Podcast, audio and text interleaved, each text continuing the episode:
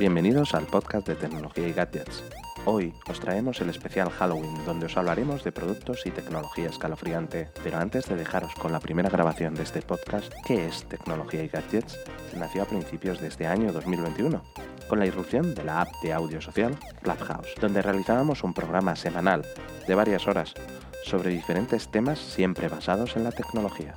Al principio, bajo el paraguas de otros clubs dentro de la aplicación, pero con el tiempo fue cogiendo calado y al final consiguió la mayoría de edad, convirtiéndose en un club de propio derecho dentro de Clubhouse, con varias salas de tecnología y ayuda a nuestros oyentes siempre con esa base tecnológica como por ejemplo cómo configurar una VPN, cifrar datos, tener un cloud personal, pero sobre todo con una sala muy especial, todos los sábados, donde tratábamos un tema en profundidad, como la salud, la inteligencia artificial, el espacio e incluso el sexo digital. Poco después de la creación del club, dentro de Clubhouse, empezamos a subir la comunidad de oyentes de manera exponencial hasta los ahora más de 2.600 que tenemos a la fecha de esta introducción, lo que nos llevó a crear una comunidad, esta vez dentro de Telegram, a la que os invitamos desde este podcast donde poder interactuar con los oyentes. Os dejaré enlaces a la misma en las notas del episodio. Y de aquellos barros, estos lodos. Ahora lanzamos el podcast con el especial Halloween que grabamos en la segunda temporada de la programación de tecnología y gadgets, actualmente centrada en charlas más cortas, diarias y que traigan la tecnología y las noticias que ocurren en ella de manera fácil, llana y clara hacia nuestros oyentes, porque desde que empezamos, primero tres frikis, nuestro objetivo siempre fue hacer la tecnología fácil y con fundamento. Os esperamos en la siguiente. Os dejo con el audio de la sala especial Halloween. El audio de la grabación no ha sido editado. Y destacamos también las efemérides de muchos éxitos pasados. Pero hoy, hoy vamos a realizar un Halloween tecnológico que en muchos casos, os aseguro, que nos pondrán la piel de gallina.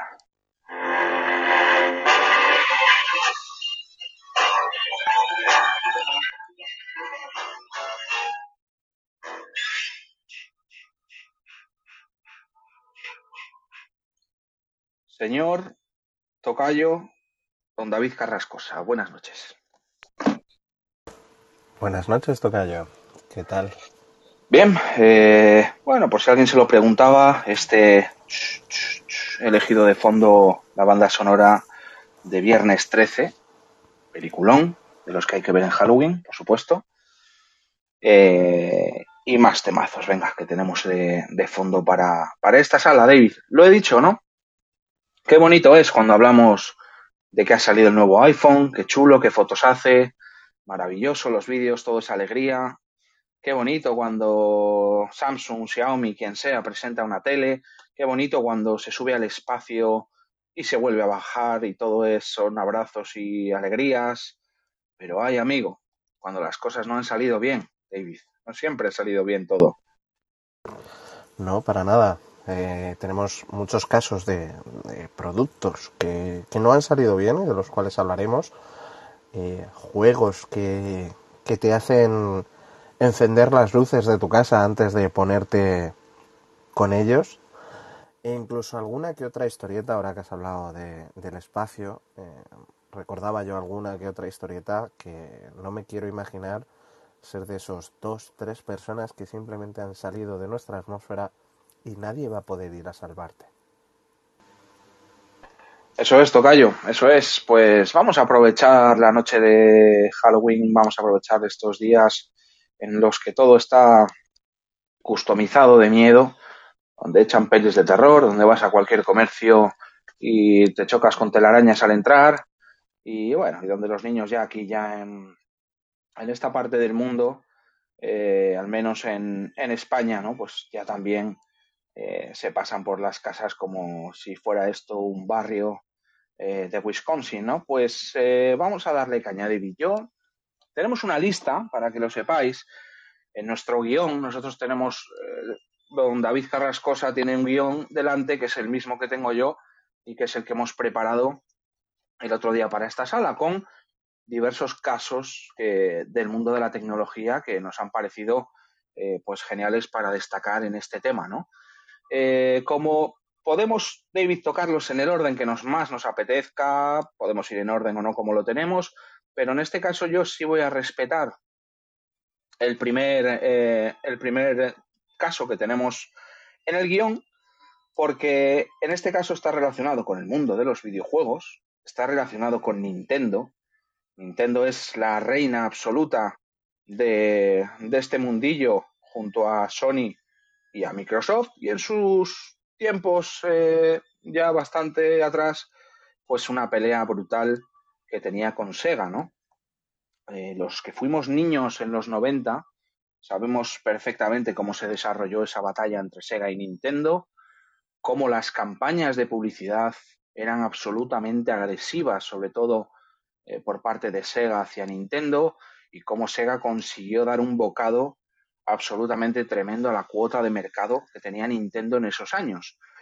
Ahora bien, la historia, la historia nos dice que Sega no pudo con, Nintendo en esa batalla y acabó pues eh, absolutamente muerta en lo que se refiere a la fabricación de hardware. Sega ya no hace consolas, Sega solo desarrolla videojuegos, pero fue tal la lucha entre ambas compañías que Nintendo, Nintendo buscaba eh, debajo de las piedras también que sacar para eh, que Sega no se le subiera a la espalda como lo estaba haciendo.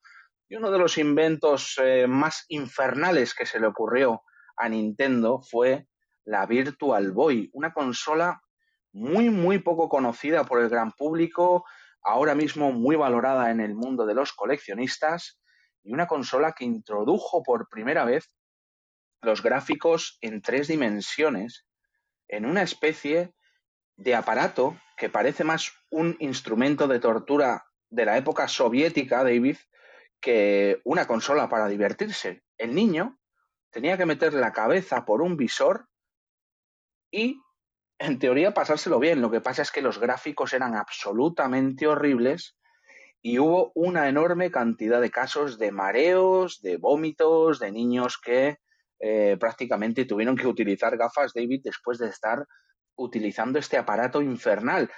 Acabó con un absoluto fracaso comercial. Y ojo, estuvo Nintendo cuatro años, cuatro años que se dice pronto, desarrollando este, este invento antes de lanzarlo al mercado. Un absoluto fracaso, como digo, ese visor monocromático con un efecto 3D que no era nada impresionante, pues la incomodidad de jugar, además, además de que te podías marear la incomodidad de estar con una cabeza, con los ojos metidos todo el rato en un visor y con la cabeza inclinada, era absolutamente, como digo, un eh, instrumento casi de tortura de Nintendo y, como digo, fracaso absoluto. Yo, David, yo de las eh, cosas que ha sacado Nintendo, y mira que ha sacado cosas chulas, esto, esto fue una auténtica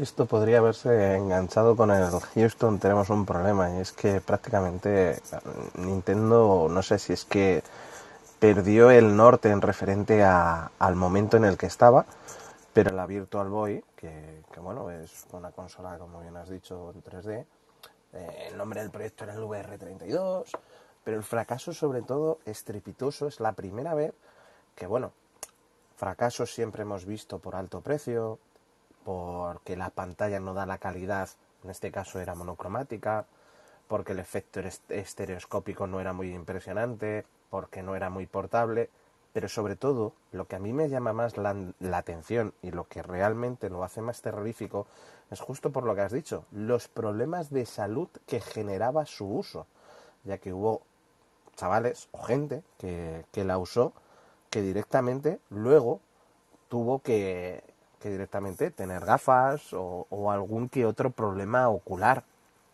La sacaron en julio de, del 95, el 21 de julio del 95 en Japón y el 16 de agosto del 95 en, en Estados Unidos. Y prácticamente no llegó ni a los seis meses, si contamos julio, porque prácticamente el 22 de diciembre se descontinúa directamente esta consola que, ojo, un coste de 180 dólares, que si le sumamos la inflación desde el 95 hasta ahora, estamos hablando de un pico, parte del otro y un riñón para poder realmente utilizarlo. Mm, tenía un programa muy, muy llamativo que era el Mario Tennis, como siempre Nintendo siempre intentando aprovechar la parte del Mario Tennis, pero es que ese armatroste de, de monitor, porque yo no lo llamaría gafas, sino de monitor estereoscópico, pues la verdad que, que entre, entre el peso, el usuario realmente mira a través de un ocular hecho de neopreno, la frecuencia que realmente tenía, que eran dos pantallas de, de 2 bits de 338 por 224 píxeles. Pues eso hacía que al fin y al cabo esta, esta pantalla provocara, porque bueno, el control y demás podía tener sus más y sus menos, pero esta pantalla provocó que gente, gente por aquel entonces que se la compró, tuviera que llevar ahora o tenga que llevar ahora gafas mira cómo Será, David, que, bueno, pues eh, los manuales de instrucciones, ¿no? Y un poquito eh, las indicaciones o precauciones o consejos que tienen todos estos manuales, eh, la consola estaba contraindicada a menores y a epilépticos. Y además, había un aviso en el, en el manual de hacer descansos cada cierto tiempo porque si no, eh, podías sufrir algunos daños en la visión irreparables. Y algunos juegos de la consola tenían como una especie de temporizador y cada cierto tiempo pausaban, se pausaba la, la partida, ¿no? O sea, como digo, un instrumento absolutamente de tortura de Nintendo. Hoy en día una Virtual Boy, como digo, es un objeto de coleccionismo pues eh, muy chulo entre, entre el mundillo. Pero bueno, eh, os pego una foto, ¿no? Porque no tenemos foto, ¿no, David? La voy a pegar en Telegram eh, igual tenemos el enlace a la noticia, pero os pego una foto. No hemos puesto foto todavía. Bueno, ahí la tenéis. Fijaros qué aparato, qué mando más feo. O sea, el mando es eh, un zombie, es un, eh, es un alien, no sé qué es. El mando es lo más feo que, se ha lanzado nunca. Eh, tenéis, por cierto, el enlace al Telegram justo encima de nuestras cabezas. Si tenéis activada, actualizada, perdón, la app, podéis entrar al Telegram ahí directamente y lo, lo estaréis viendo ahora en tiempo real. Madre mía, madre mía, la Virtual Boy. Yo no sé si aquí alguien tuvo la desgracia de jugar, no creo, pero como digo, yo esta, eh, no se vio ya en, ningún mercado, se retiró de la venta y por supuesto quedó eh, como una mancha negra en la historia de Nintendo con todo lo que es Nintendo. Eh, David, como tenemos unas cuantas, ¿qué te parece si avanzamos? Porque esta tiene que ser para ti. Dime. Una cosa a contar sobre esta. Fijaros, cuando veáis la imagen en el Telegram, el, que las gafas, el peso de las gafas, obligaba a que tener un trípode que hiciera de puente y apoyara en el pecho de la persona. Es decir, no, no eran unas gafas como las que veis ahora que dicen, bueno, son un armatroste, pero te permiten moverte, unas óculos. No hablemos de las primeras óculos que eran prácticamente te tapaban la cara. Eh, pues estas directamente tienes que llevarlas eh, apoyadas en el pecho, o sea, sé que el movimiento era prácticamente nulo. Pues con Virtual Boy yo creo que hemos tenido un arranque de lujo de esta sala de Halloween eh, tecnológico y horripilante, pero ojito porque es la David, como digo, esta es para ti, porque Apple pues no siempre lo ha hecho bien también. Y Apple ha tenido sus éxitos y muchos, muchos fracasos también, y algunos súper curiosos y extraños, como el que viene a continuación. todo tuyo, Tocayo. Pues sí, y es que, pues, hablamos de que Apple creemos que hace todo bien y que todo lo que toca lo convierte en oro, pero tuvo una, una época desde que sacaron a Jobs de la compañía hasta que volvió, que hizo un par, pocas cosas bien y fue un poco tocando todos los palos. Y una de las cosas es que Apple decidió soñar que creaba una, consola y pensó directamente en, una consola un poco al, estilo, al estilo Apple. Esa consola se llamaba Pin Estamos hablando del año, si mal no recuerdo, 95, eh, en el cual pues Apple Computer también estaba tenía como CEO a un vendedor de gaseosas siento ser tan malo. Pero este proyecto prácticamente nació muerto. Sea, este proyecto antes de salir prácticamente ya estaba muerto. Y es que eh, decidió hacer una consola que estaba basada en torno al procesador que estaban utilizando en aquel momento sus ordenadores, por lo cual también la industria del videojuego tenía que adaptarse para poder permitir videojuegos en esta, en esta consola, con un PowerPC 603 a 66 MHz. Llevaba modem, estamos hablando del año 95, y ya le habían puesto modem y una versión muy limitada del sistema operativo MacOS. Por lo tanto, Apple no hizo una consola, sino que hizo un ordenador pequeñito para poner donde la pantalla. El objetivo de esto era crear un ordenador barato, dirigido principalmente a funcionar con títulos basados en CD, porque, ojo, este dispositivo ya venía con CD-ROM y funcionando también como, una, como un ordenador de red. Este CD-ROM, que venía con una velocidad de 4X, tenía una salida de vídeo con conexión normalizada de televisión, pues eh, permitía supuestamente o el objetivo de Apple era llegar a competir con algunas grandes como pudiera ser la futura Nintendo 64 que saldría al poco. PlayStation empezaba a despuntar con esa PlayStation 1 y Apple llegó a creer que ella podría competir con la ahora omnipresente Sony y por aquel entonces la nada desdeñable batalla que tenían Nintendo y Sega, que prácticamente en aquel año ya se empezó a, a discernir. Pero en el año 95 Apple caminaba un poco a trompicones, pese a disfrutar de un rendimiento muy bueno en sus equipos con la familia PowerPC. Y sus ordenadores ya habían realizado completamente una transición desde su antigua arquitectura hasta esta nueva arquitectura IBM, que se dividían en dos gamas. Así que tenía cosas como por aquel entonces una PDA parecida en la Newton, también Apple fabricaba impresoras, cámaras de fotos.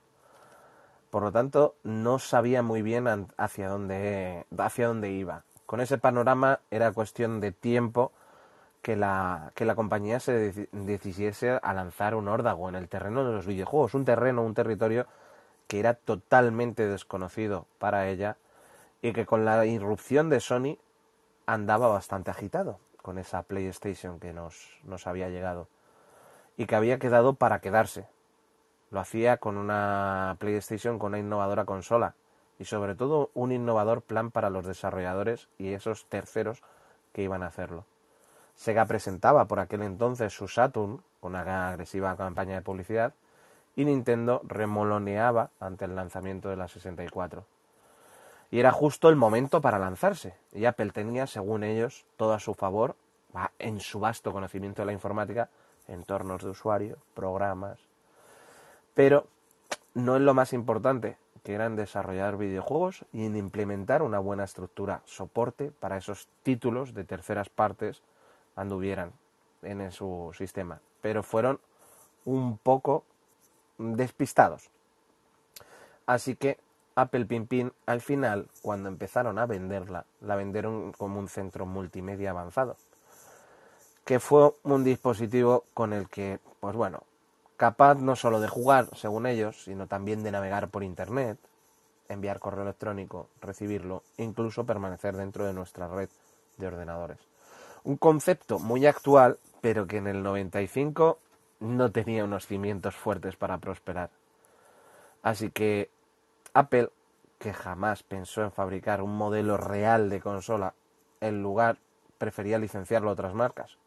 Dicho de otro modo, esta compañía ponía lo que mejor sabía hacer y otros se encargaban de las labores de producción. Así que el único que mordió el anzuelo en este caso fue Bandai, aunque posteriormente también Kaz Media distribuyó algunas Pin-Pin en Europa, porque realmente Apple no las llegaba a fabricar, las fabricaban realmente Bandai y Kaz Media. Así que, pues bueno, teníamos un pequeño Apple TV, pero que, que realmente no, era, no valía ni como un Apple TV, ni valía como consola. Así que pensad que, bueno, que el último sistema Apple se basa, sin ir más lejos, en el que este dispositivo se basa en el mismo en el que se basa el iPhone. Así que, entre comillas, estamos hablando del bisabuelo, de lo que encontramos hoy en esos Apple TV y en esos iPhones. Así que esta consola, que no la llamaríamos consola, tenía más cosas de ordenador que de consola, y esto era lo más parecido a un Frankenstein en la tecnología. Es cierto, David, que a diferencia de la Virtual Boy que hemos visto antes, que ya su mero aspecto parece, como digo, un instrumento de tortura, eh, la, eh, la Apple Pin no tenía mala pinta. Un mando chulo, un diseño, bueno, pues eh, acorde a la época, pero hay que decir también que la famosa revista PC World en una de sus eh, encuestas, pues allá por mayo de 2006, la Apple Pin fue votada como uno de los 20 peores productos tecnológicos de todos los tiempos. O sea que éxitos y fracasos también, por supuesto, de Apple, que se le habrá quitado las ganas de construir una consola, yo creo, después de, la Apple Pin Pin. No sé cómo estará esta consola en el mundillo de los coleccionistas. Mira, ahí abajo está Galo. No sé si tendrá algún dato al respecto, pero eh, bueno, no lo sé si será, ahora ya me surge a mí la curiosidad, si será o no difícil de conseguir, a qué precio, pero esto es un objeto chulo, yo creo, para los fans de Apple también, ¿no, David? Sí, es un objeto chulo, aunque como, os decía, realmente las que podéis encontrar, ninguna lleva el, eh, el fabricado ni la manzanita de, Apple porque la licenciaba. Y realmente, pues son una consola de Bandai que tuvo juegos como los Power Rangers, Sailor Moon, Dragon Ball. Y luego incluso tuvo a, a una distribuidora de videojuegos que hizo el Marathon 2 que oye, que más tarde crearía el Halo. Y no, no se lo dio mal. Solo se vendieron 42.000 unidades en todo el mundo. Y prácticamente, como bien dices, es una pieza de coleccionismo. Y aunque no sea Apple, sello Apple, cuando te la compras, sí que tiene eh, pues ese valor y está muy valorada. A pesar de que. Por por línea interna me, dice Carlos, que está abajo, me dice Carlos David que, unos 500 euros o así eh, por ahí se puede encontrar. Entonces, no sé, el estado y todo eso. Es verdad que son muy pocas unidades, ¿eh? como tú dices. Poquitas, poquitas, o sea, son muy, muy poquitas. Y un año después, solo un año después de su lanzamiento, Apple Pin pasaba a ser una víctima más del despistado avance tecnológico que vivimos y le recordaba a Apple que el mundo de los videojuegos todavía era un coto de caza reservado a muy pocos y tenía que llegar pues ese iPhone y demás, cambiar un poco las reglas de cómo jugamos para que realmente pues la manzana mordida apareciera dentro de los listados de dispositivos donde más se juega. Si te parece David, vamos a dar la bienvenida a Galo que ha subido, habitual también aquí en las salas de tecnología y gadgets y eh, un geek en toda regla y coleccionista retro también por excelencia. Seguramente algo nos tenga que contar. Muy buenas, Galo, y bienvenido a esta terrorífica noche tecnológica de Halloween. Buenas noches, ¿qué tal? Pues la verdad es que andaba un poco desconectado y hoy digo, hoy es la oportunidad perfecta para reincorporarme un poco a estas tertulias de, Clubhouse. Eh, yo soy más coleccionista de los 8 bits espectruneros, pero cuando habéis comentado esto, he hecho una búsqueda rápida y he encontrado una eh, que está, en principio, el precio que la he puesto de, venta son 1.600 euros, que no, que no es poco, ¿eh? no, no, no está nada mal, no está nada mal. Eh, Prácticamente, precio nueva, precio nueva más la inflación, como claro. dice. Sí, sí. Sí, sí, sí. La verdad es que sí. O sea que, que quien tenga alguna y, y se quiera deshacer de ella, probablemente tenga un pequeño tesoro en su arsenal. Pues bueno, eh, si os parece avanzamos, David, que tenemos unas cuantas y nos tiene que dar eh, tiempo, ¿no? Pues em, estaba pensando que me voy a pasar, voy a pegar un salto hacia abajo porque Tenemos ahí unas cuantas seguidas relacionadas con el mundo de los videojuegos. La que viene ahora, que está apuntada en el guion, me encanta. Me encanta porque además sabes que es una pieza de colección que tengo yo también por aquí guardada. ¿Que tú tienes? Sí, sí, sí. No, a ver, no es muy difícil de conseguir, Galo lo sabe, pero no lo quiero desvelar todavía, luego lo, hablamos. Pero me gustaría hablaros de un tema tecnológico mezclada con una tragedia que también las tenemos aquí. Además es algo que ha ocurrido relativamente poco. Eh, bueno, pues eh, en diciembre del año pasado un joven murió congelado por usar una ruta que le sugirió Google Maps. Se averió su coche y a menos 50 grados eh, murió en el coche. Y esto ocurrió en, en Rusia. Ocurrió en Rusia. al final la ruta, la zona más cercana a la, a la, que podía, podía acceder estaba muy lejos y Sergei Ustinov pues falleció en el interior de su vehículo después de que se averiara. Eh, es una carretera, ojo que tiene un apodo ya conocido como la carretera de los huesos en Rusia. Se dirigía de Magadán desde Yustuk, que es la ciudad más fría del mundo. Eh, iba con su amigo, eh, chicos jóvenes, eh, 18 años, y en este caso su amigo se, se salvó, pues, hipotermia eh, y estaba en un estado pues eh, bastante delicado, pero, pero cuando los encontraron, eh, su, su, amigo en ese estado grave, como digo, se pudo, se pudo salvar. Ninguno estaba preparado para, para afrontar una helada, ¿no? Una, una helada o una noche a la intemperie, aunque estés en un coche. En esas zonas se considera una absoluta temeridad si Google Maps se equivoca o te manda por la ruta larga o te, se te avería el coche, bueno, se considera una temeridad no llevar en esos países y en esas zonas eh, estar preparado con lo que hay que estar, eh, mantas, víveres, etcétera, en el maletero, lo mínimo para pasar ahí una noche hasta que te puedan ayudar. Pero esta es una. Y, es verdad que, bueno, hemos seleccionado esta noticia, eh, pero hay muchas, muchas noticias por ahí de Google Maps, eh, rutas que no van por donde decía, incluso gente cayéndose al agua, David, de, iban todos a derecho, eh, no recuerdo dónde, porque Google decía que por aquí y la gente iba por ahí. Y, como... ¿eh? ¿Con dónde era esa, David? ¿Te acuerdas tú de esa? Reino Unido estuvo a punto de prohibir a nivel directamente de ley estatal los TomTom porque hicieron una actualización del sistema en la cual incluían los ferries.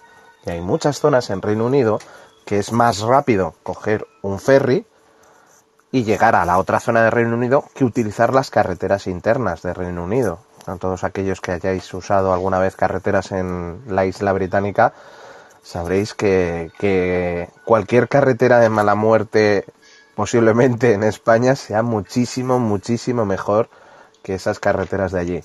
Así que muchos de ellos, pues el TomTom les decía siga de frente, coja el ferry y después vuelva, siga su ruta. Pues no había ferry y ellos seguían de frente, porque como lo dice el tontón, a pesar de que hay un despeñado ahí, pues seguían de frente y al agua. Mm. Pues nada, eh, en fin, mm, cuidadillo. Eh, estaba echando un vistazo por curiosidad a esa famosa carretera de los huesos de Rusia, y me he metido ahora mismo aquí en Google Maps, y la verdad es que está en el centro de la nada, de la Rusia más profunda y, como hemos dicho, ¿no? en la, parte más eh, de las más frías del planeta. Así que, mm, cuidadillo. Bueno, eh, mm. Incluso las mantas a menos 50 grados, la verdad que poco, poco te van a hacer seguramente dentro del coche. Sí, es cierto que bueno, llevar gasolina de sobra y demás. Yo aquí querría ver un maravilloso de estos Teslas con ese modo que dicen camping y, desastre prácticamente nuclear, a ver si realmente eh, puedes sobrevivir, entre comillas, a ese sitio que prácticamente pues eh, tiene ese nombre de los huesos, pues por lo que realmente se le da nombre a muchas de las cosas. Bueno, pues eh, otra noticia eh, escabrosa en este caso, relacionada con la tecnología, y tenemos muchas más preparadas para esta noche. Así que, David, eres libre para elegir la que quieras. Yo, si quieres, por continuar un poco en la madre Rusia, no nos vamos a mover de ella. y vamos a ver a otra escabrosa, tonta. Mm, para mí es de esas que podrían estar en los programas de Mil Maneras de Morir. Y, y la verdad que, eh, eh, delega eh, en qué punto hemos llegado como, como humanidad en, en hacer cosas por conseguir likes. Y es que, pues bueno, en Moscú detuvieron hace escasamente casi un año, no llega un año, a, a un joven que por conseguir más visitas en su canal de YouTube hizo una broma un tanto no muy buena, porque el diciembre de Moscú no debe de ser muy muy bonito, pero la broma se basaba en que dejaba a su novia, eh, Valentina, se llama la novia, la dejó en la, en la terraza. Este youtuber, Stalislav Regensnikov, más conocido como Rifley Panin, fue detenido, acusado de homicidio. ¿Por qué? Cogió a su novia, la dejó encerrada en el balcón en ropa interior, a pesar de las bajas temperaturas que en Moscú en diciembre debe de haber. Y a pesar de que, pues bueno, la gente tampoco le, le llegó nada y simplemente fue por una apuesta de mil dólares. Y sometió a esta, a su pareja a un frío extremo ante la atenta mirada de los espectadores que ninguno, ninguno llamó a nadie o intentó disuadirle de ese directo que continuaba el chico haciendo en directo, caso omiso del estado crítico que tenía ya su, su pareja en la ventana. Una vez que los golpes de su pareja y los gritos cesaron, salió para encontrar el cuerpo de su pareja tendido e inconsciente. El directo seguía y nadie, nadie, nadie ni se quitó del directo, ni llamó a nadie, ni nada. Y sin dejar de grabar, Stalisnav la llevó hasta el sofá y trató de reanimarla. Pero a ver que no conseguía, pues ya en ese momento eh, decidió llamar a una ambulancia y simplemente repetía, está congelada, está congelada. Madre mía, cuánta. cuánta idiotez. En fin. Las transmisiones en vivo, al fin y al cabo, son muchas veces eh, realmente lo peor que, que, puede demostrar de nuestra humanidad. Y no es la primera vez que, se han visto cosas así, como las transmisiones de un hombre en internet, espectadores vieron cómo, cómo se le daba una paliza a una víctima, así como otras acciones ilegales que bueno que, que este youtuber hacía y que, que simplemente pues no nadie le seguía ni nadie le hacía nada porque sus espectadores les gustaba así que la tecnología muchas veces acaba con vidas de manera indirecta Sí, por desgracia de estas vemos bastantes, David. Y aunque hayamos seleccionado esta, no es la primera vez que vemos casos de directos que salen mal. Incluso yo recuerdo ahora mismo de memoria eh, eh, en Estados Unidos en un directo, eh, tres en el coche jugando con una pistolita que se dispara en un directo y, y así acabó el directo y otras otras muchas cosas. Entonces, pues sí, esta, esta forma de comunicarnos en tiempo real también nos está enseñando pues lo peor y además es que es un directo, y es que es un directo, ya está. Lo que se sube a internet se queda en internet. Eso, eso siempre se ha dicho y es así. Y tiene muchos, muchos, muchos peligros el que vayáis diciendo todo en el momento en el que lo hacéis. Cierto.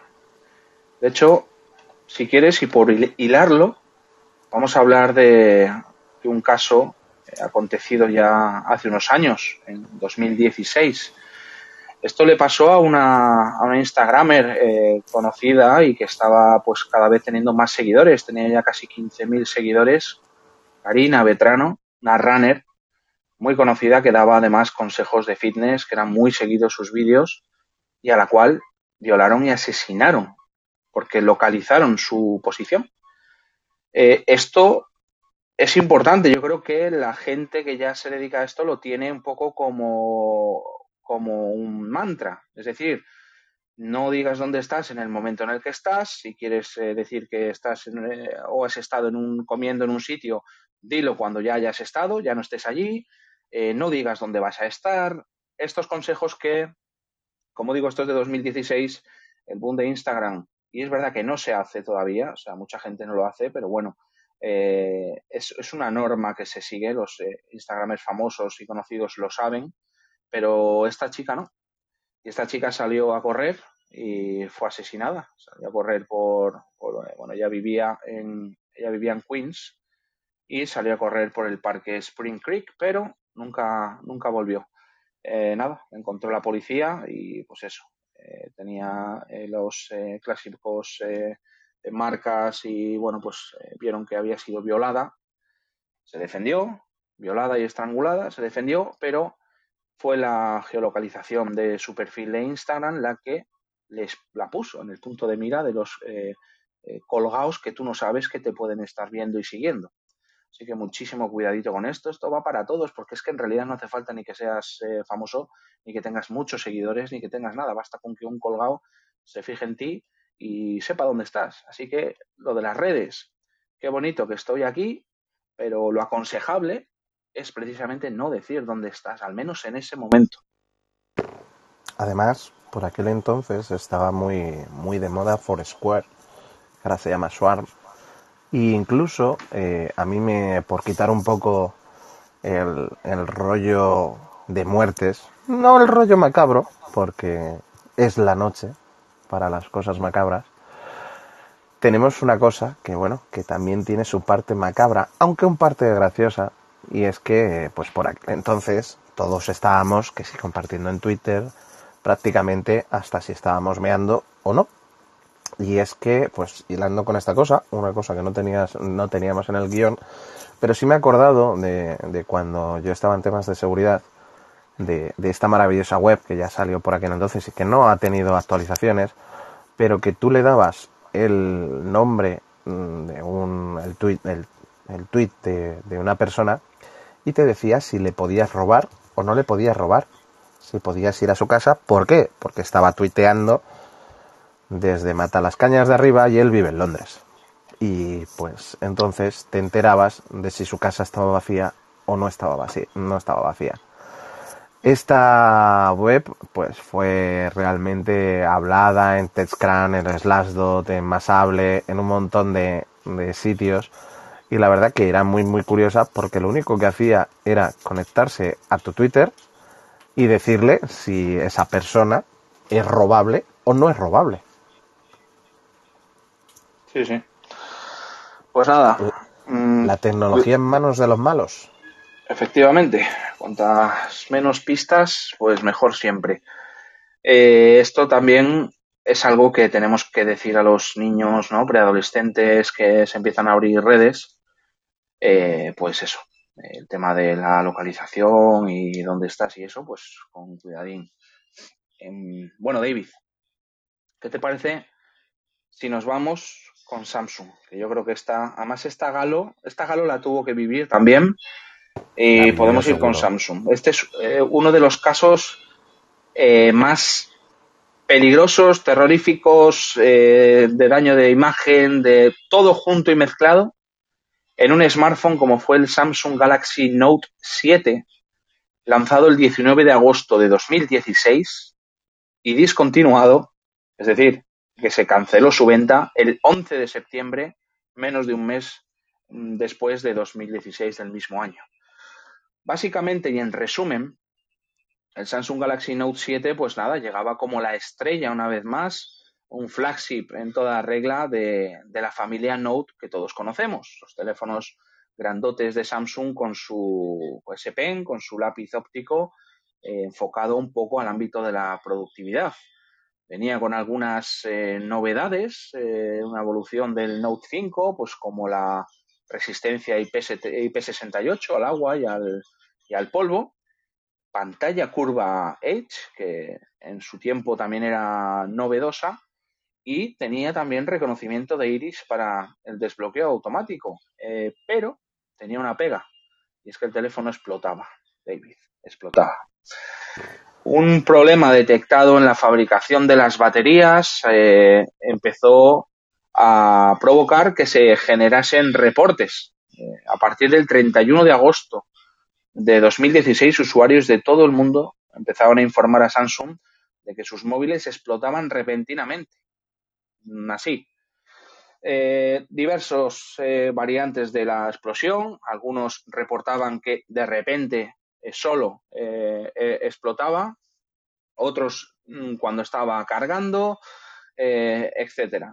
bueno, pues esto provocó, por supuesto, que Samsung lanzara una comunicación oficial admitiendo el fallo, retirando el teléfono y reemplazando a los usuarios que habían comprado también el teléfono por un, por un Galaxy S7H de la, de la época, aunque realmente la cosa se fue de las manos y Samsung, pues nada, eh, sí que lanzó una segunda versión que tampoco eh, funcionó y acabó por mm, definitivamente retirar este móvil. Este móvil sí que es un objeto de coleccionista bastante importante porque, como os digo, estuvo muy poco tiempo a la venta, menos de un mes, y conseguir un Galaxy Note 7 no es nada fácil, si lo consigues será bastante caro y por supuesto por si acaso no se te ocurra encenderlo.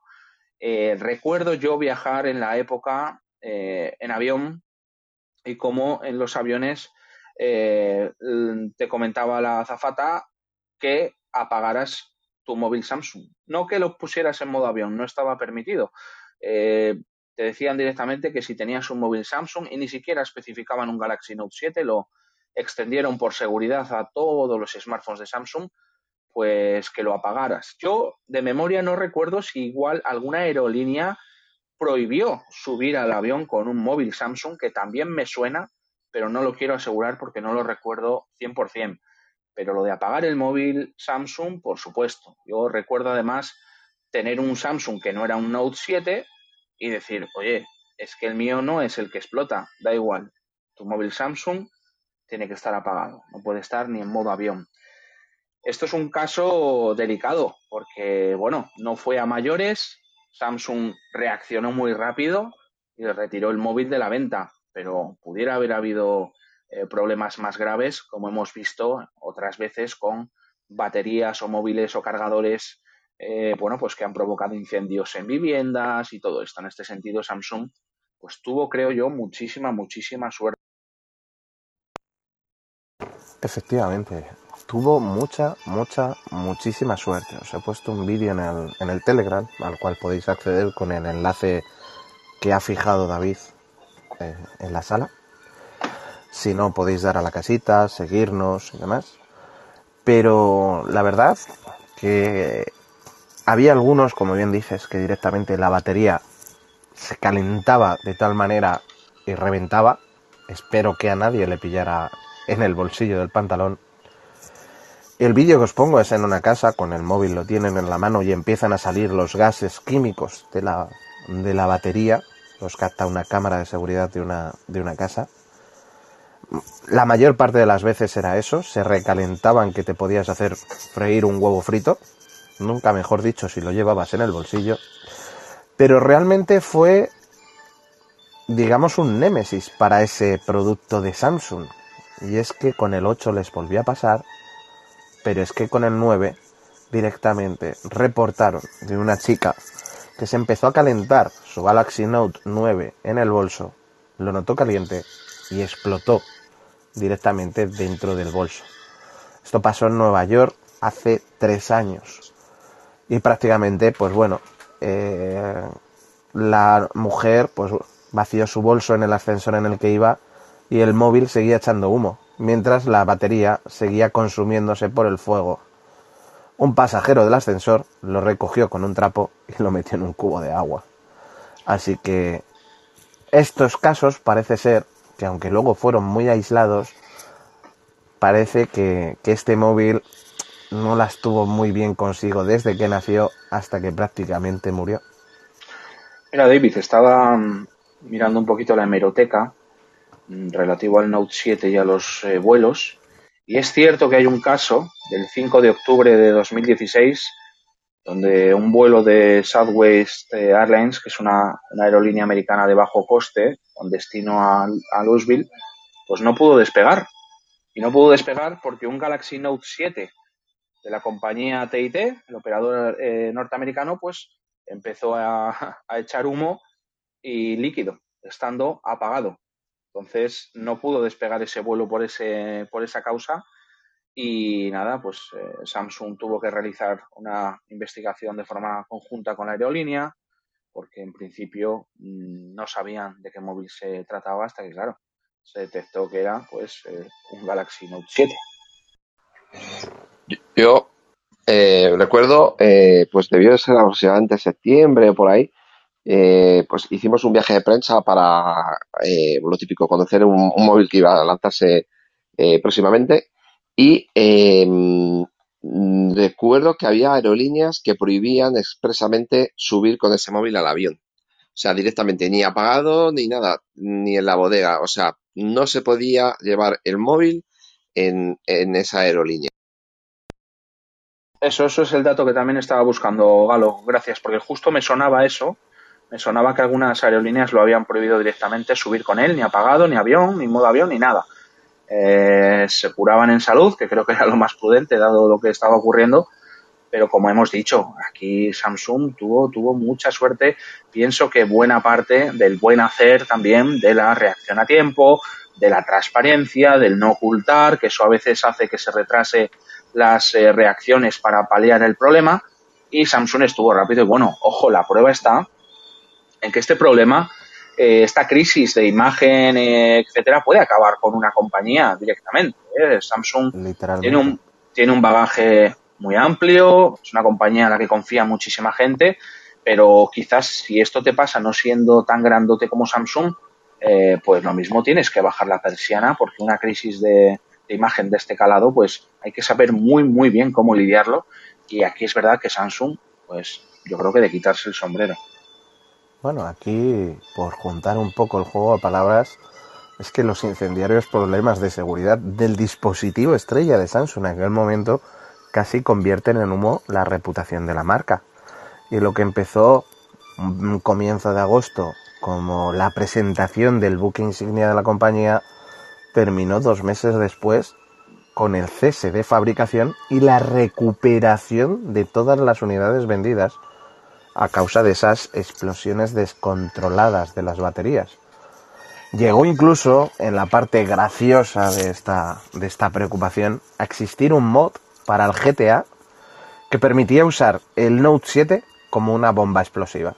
Tú lanzabas un Note 7 a cualquier vehículo y estallaba y, lo que, y provocaba que al fin y al cabo, pues bueno, esa parte graciosa que dejaba prácticamente cualquier cosa inservible, que era lo que pasaba con ese grave fallo de seguridad que tuvo y que puso en peligro la integridad de usuarios y que, pues aunque el departamento de marketing lo hizo muy muy bien, creo que es un fallo inaceptable para una marca del calado y del tamaño de Samsung. Eh, fíjate, David, eh, Galo, al igual que hemos hecho antes con, con la consola de Apple, estaba buscando a ver si es posible hoy en día comprar un Galaxy Note 7.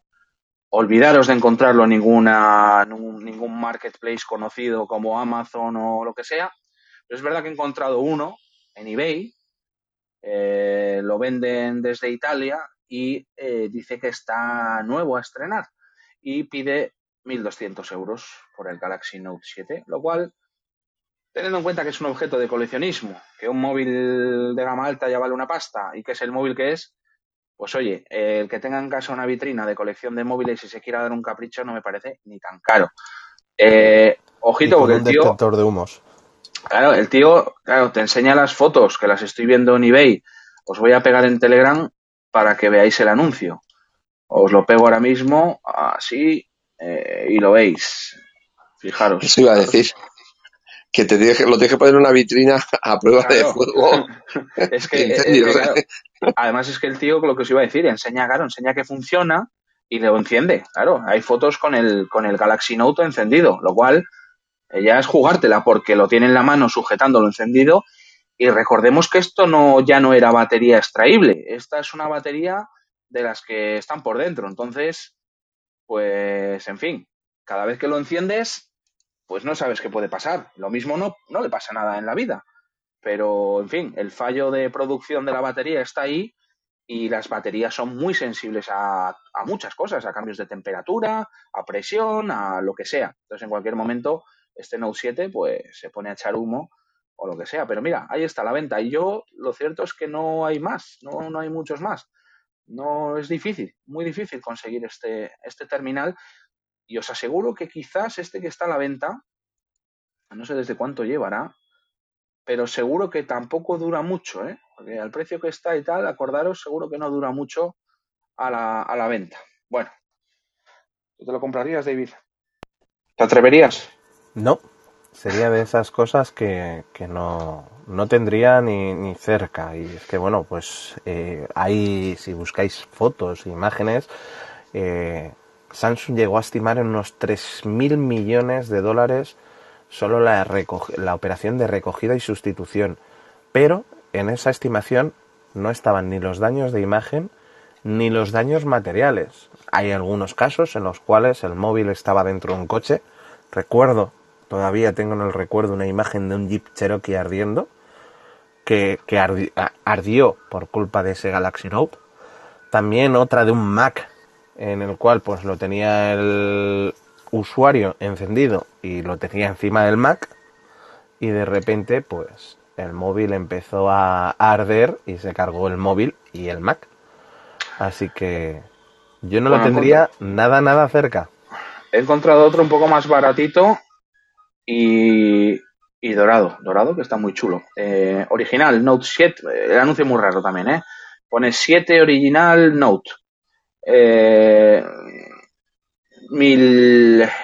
Bueno, en cómpralo ya, te lo venden en 1500 euros, 1600. Y está en pujas, quedan 9 horas para que acabe. Eh, ha puesto un precio de salida de 900 dólares, no ha pujado nadie, quedan 9 horas.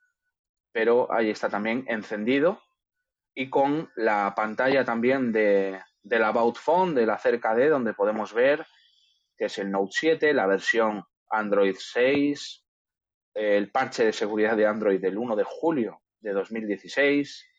Bueno, mmm, otro que hay por ahí. Y caretes, caretes, ¿eh? Conseguir un, un Note 7. Son muy caros, incluso eh, lo que decíais del, de la aerolínea y demás, fue en, eh, con Southwest Airlines, un vuelo explotado por la aerolínea norteamericana, en el cual The Verge informaba que que tuvo que ser evacuado cuando un móvil, el vuelo 944, cuando un móvil empezó a emitir humo. Todos los pasajeros salieron por su propio pie mediante la puerta principal del avión. Pero lo peor de todo es que ese Galaxy Note 7 hubo, acordaros que después de septiembre hubo una especie de reemplazo de dispositivos al principio, hasta octubre, esta pesadilla duró un mes más, en el cual había supuestamente algunos Galaxy Note con una batería que ya no tenía esos problemas. Y sin embargo, la que hizo evacuar este avión es era de la segunda, Note ¿no? 7 de la segunda, con la batería supuestamente arreglada. Sí, sí. Aunque Samsung aseguró, mediante todos sus canales de comunicación, que estos equipos segundos eran seguros y habían arreglado el fallo que hacía que los modelos explotasen, todo apuntaba a que no era así el móvil que, como tú bien has dicho, estaba apagado a petición de la tripulación, porque así lo pedían las aerolíneas. Tienes un Samsung, apágalo. Pero después de guardarlo en su bolsillo, empezó a salir humo. Según explicaba Brian Green a The Verge, que era el dueño de este móvil, lo sacó del bolsillo y lo tiró al suelo. Y tras el humo, pues emitió durante unos segundos una llamarada gris y verde, característica de esos componentes químicos de las baterías. Así que ojito con compraros estas cosas, incluso por coleccionismo, ponerlas en una britina antifuego y poneros un buen detector de humos. Bueno, pues de los errores se aprenden y de momento móviles que explotan, pues afortunadamente no es que tengamos muchas noticias eh, habitualmente. David, ¿qué te parece si tiramos con otra noticia tecnológicamente escabrosa de las que tenemos por aquí? Pues tenemos unas cuantas, porque la verdad es que la tecnología a lo largo de, de su historia nos ha dejado muchos casos en los cuales no ha sido todo lo bonito que era, ni ha sido todo lo delicioso, lo delicioso que, era. Pero por, por no irnos a, por dejar un momento las, las cagadas de, algunas empresas, nos vamos a ir pues con, con algo un poco que diríamos que como es chino, pues es que no tienen tanta calidad. Pero es que no hablamos de una funda, ni hablamos de un móvil. Es que hablamos de un satélite chino. Y es que en 2004 un satélite chino se estrelló contra una casa a su regreso a la Tierra. Normalmente, cuando los satélites pierden ya su capacidad, su, su vida, están en el final del ciclo de vida, se ponen en una órbita que provoca que hagan una reentrada y que se autodestruyan con esa reentrada. Pero este satélite no se destruyó en la entrada, sino que llegó a caer a, la Tierra y destruyó una habitación. Y aunque no provocó víctimas, según indicaba el diario de la Juventud, la cápsula no tripulada de una sonda espacial lanzada en un proyecto de experimentos científicos cayó de forma accidental sobre el edificio de la provincia de Sichuan, suroeste, tras una misión de 18 días, preciso el diario. El techo de la misión quedó completamente de la, de la casa quedó completamente destruido. La cápsula no sufrió ningún desperfecto y fue recuperada tras su verificación, añadía el diario, que no da más explicaciones de este incidente.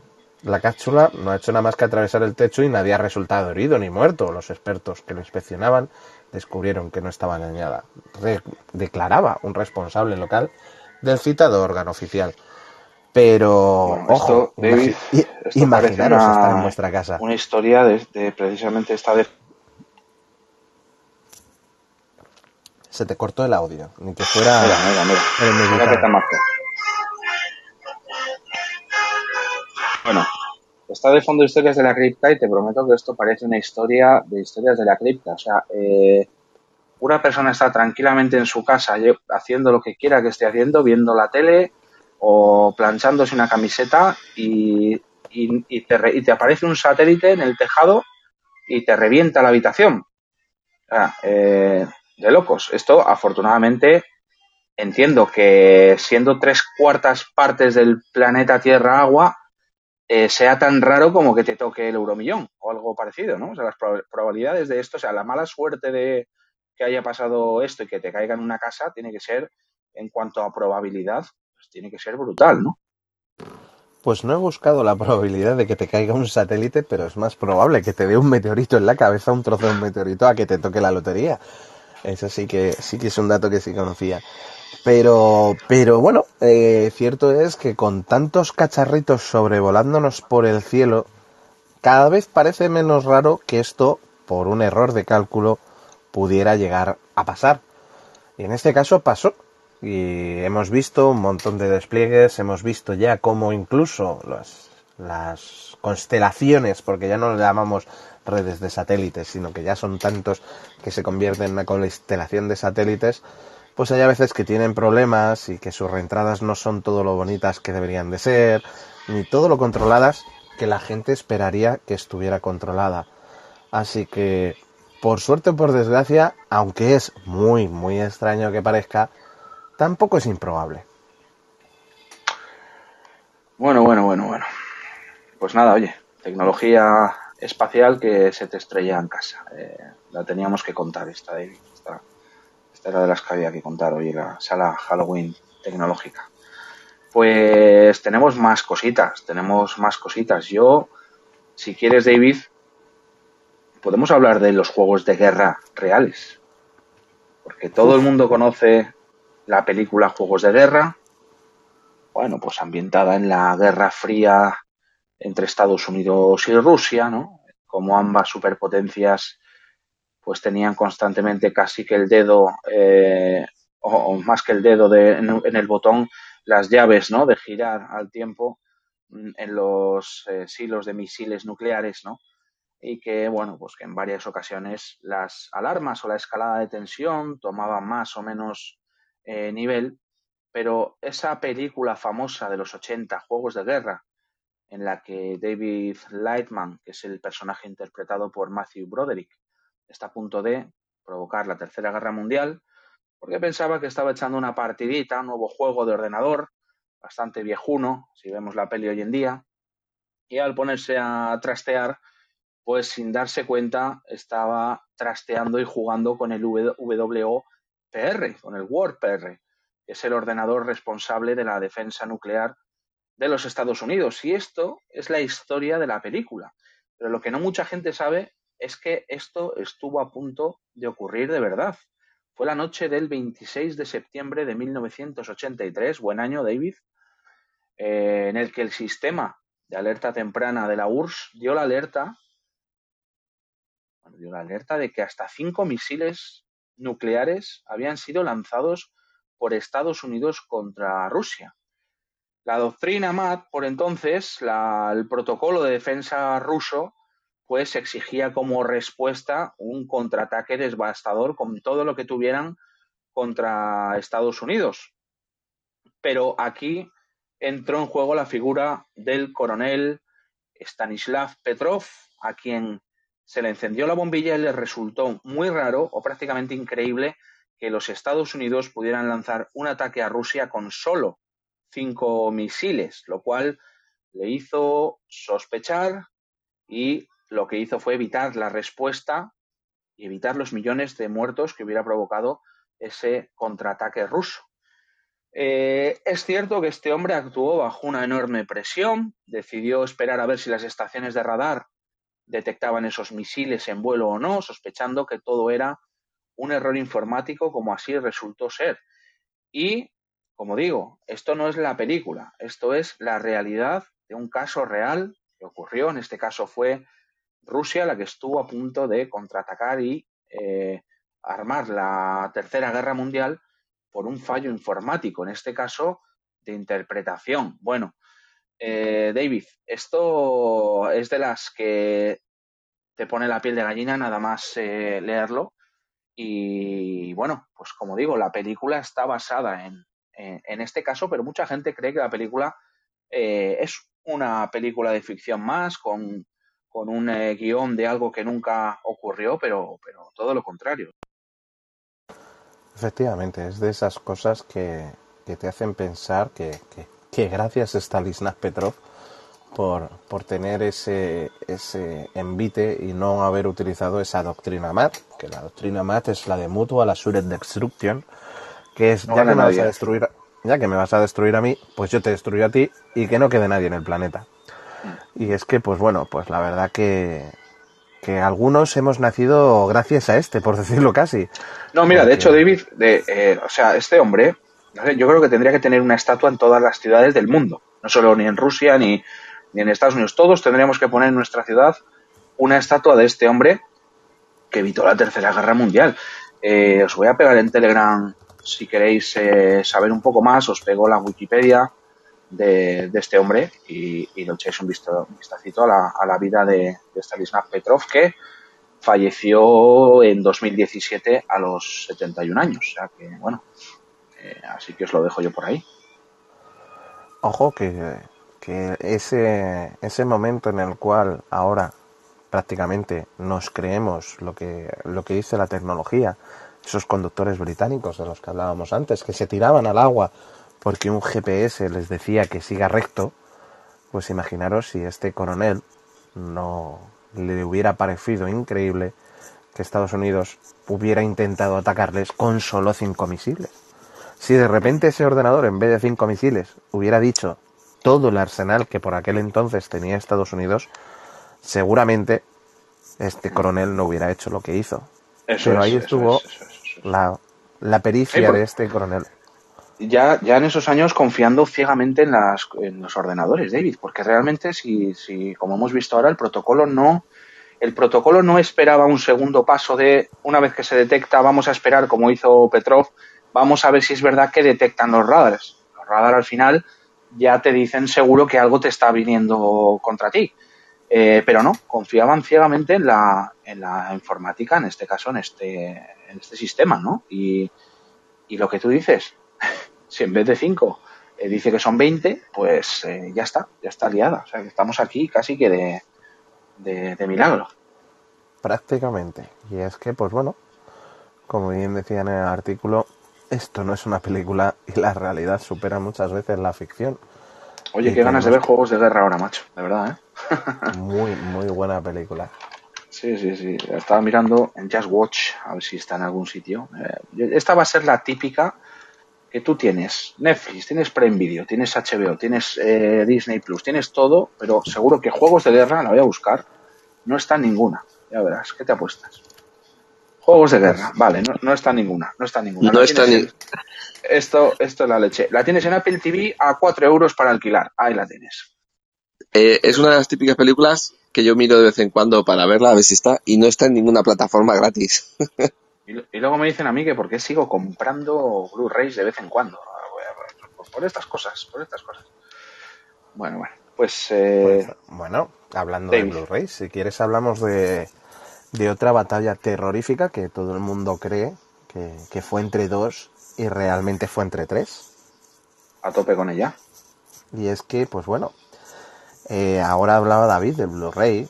En, eh, en su día teníamos los DVDs. Y anteriormente teníamos los VHS. Esos maravillosos dispositivos que teníamos que rebobinar antes de volver al blockbuster de turno.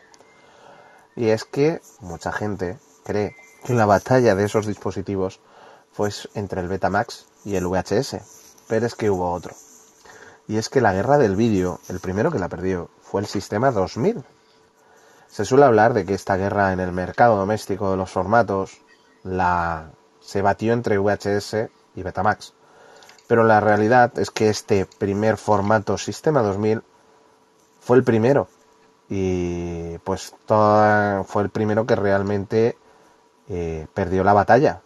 Este Sistema 2000, impulsado por, por Philips, aunque respaldado también por otras compañías, tenía algunas ventajas muy importantes frente a sus competidores Beta o VHS. Era posible, por ejemplo, realizar una pausa congelando la imagen perfectamente en pantalla. Si os acordáis de aquellos VHS, cuando lo parabas, se quedaba ahí como en un pequeño bucle al principio. Ya los VHS del final no. Pero al principio, cuando tú parabas un vídeo en un beta o en un VHS, se quedaba ahí como en, un, en una imagen en pequeño movimiento, como si fuera un GIF. En este caso no. Incluso en su última etapa se diseñaron cintas para este sistema 2000 que podían superar con mucho el límite temporal de lo que ofrecían las de Betamax, que eran mucho mayores que las de VHS. Además, las cintas estaban insertadas dentro de cajas completamente cerradas, que evitaban esos problemas que muchos hemos vivido de sacar el VHS porque se había atorado en los cabezales. Esto evitaba ese de rápido deterioro que al- del pasar de los tiempos, pensar en esas cintas que ibais a un videoclub y que más bien que una película parecía que estabais viendo en Canal Plus. Pero la verdad es que pocas empresas apostaron por este sistema, que además no tuvo una vocación global nunca, y su comercialización se ciñó prácticamente solo a Europa.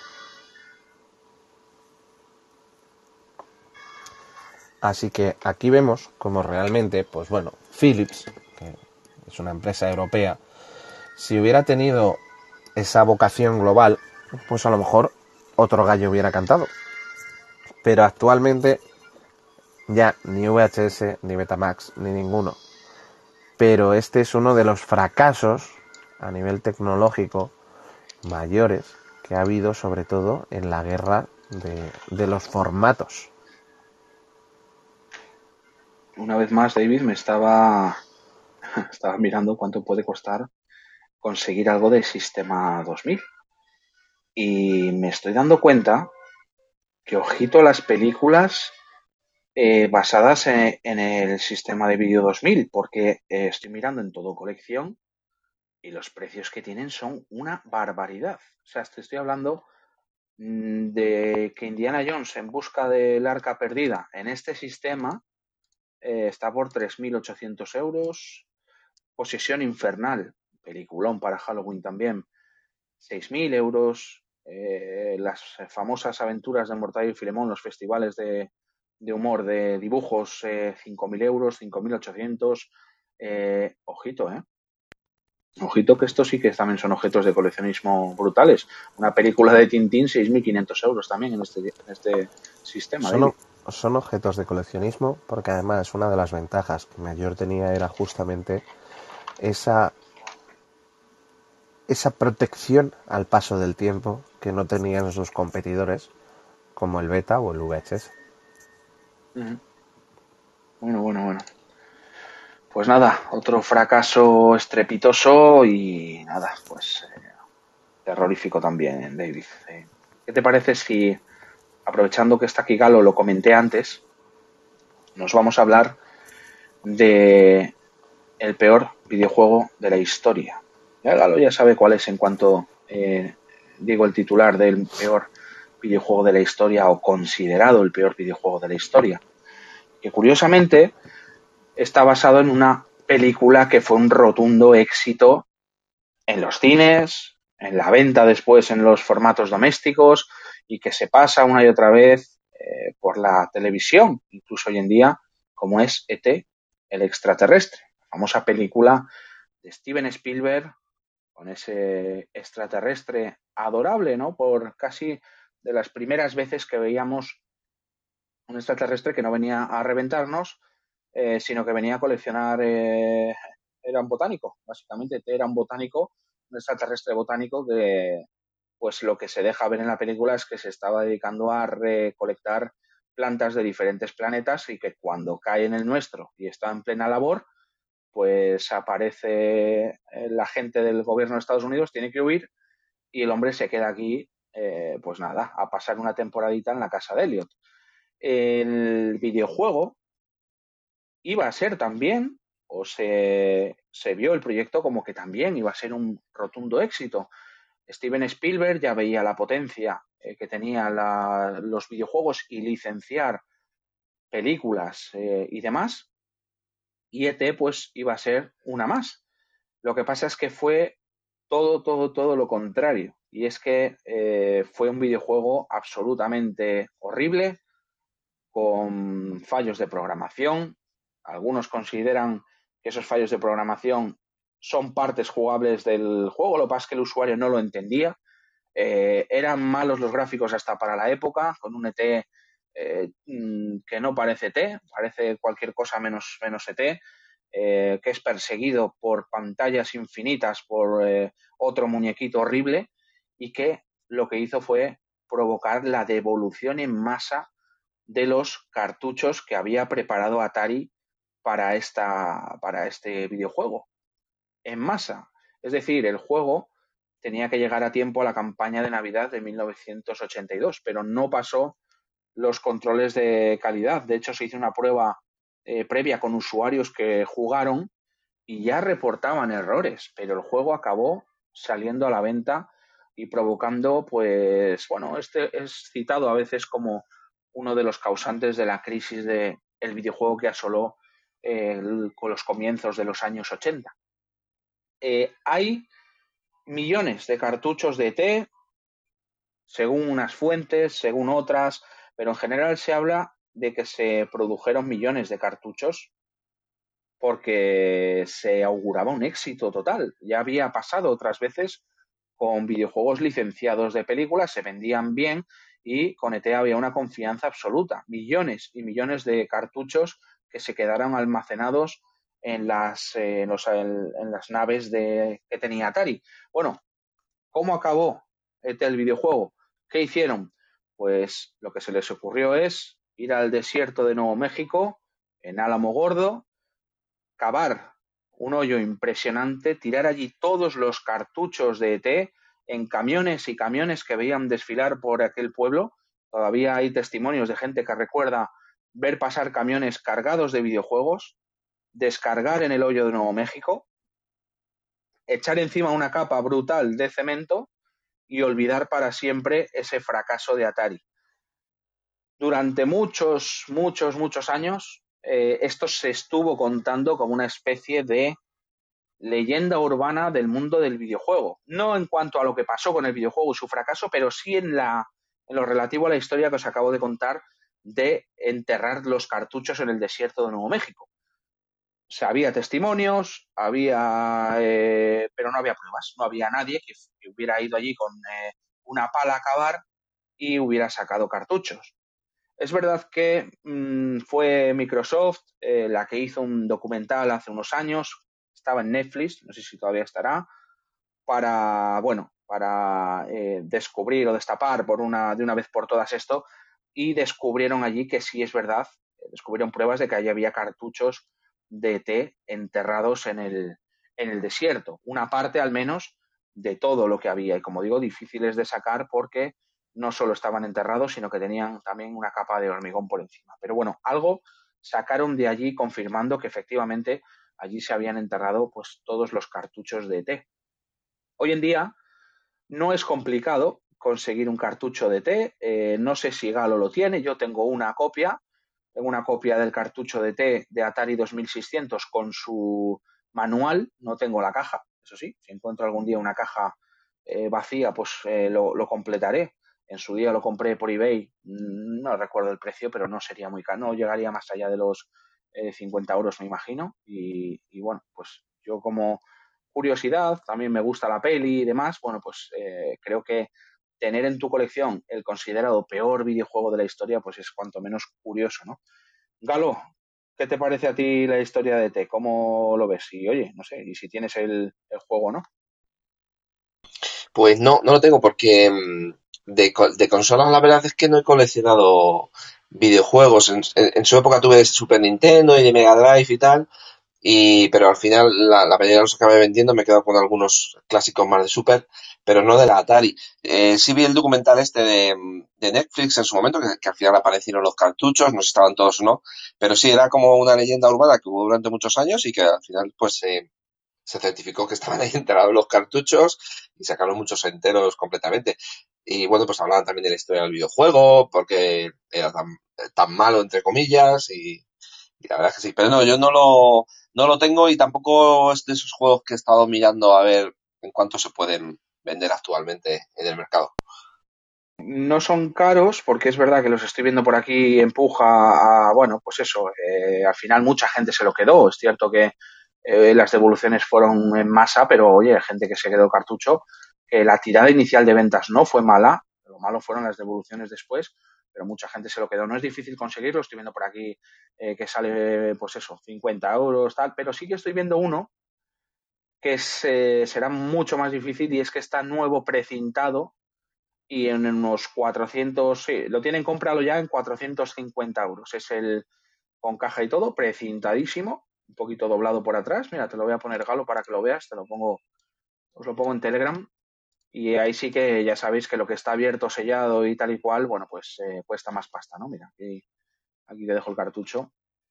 El mío está abierto, y además tiene un agujero en el cartucho, un agujero que no sé eh, cómo se pudo hacer ese agujero, pero el mío tiene un pequeño agujero eh, en, el centro del cartucho. Pero bueno, no sé ni si funcionará Galo, porque yo no tengo, tuve en su día un Atari 2600, ahora mismo no, no tengo Atari 2600, pero me gustaría saber si funciona mi cartucho de T o si tengo que ir a enterrarlo al desierto de, no sé.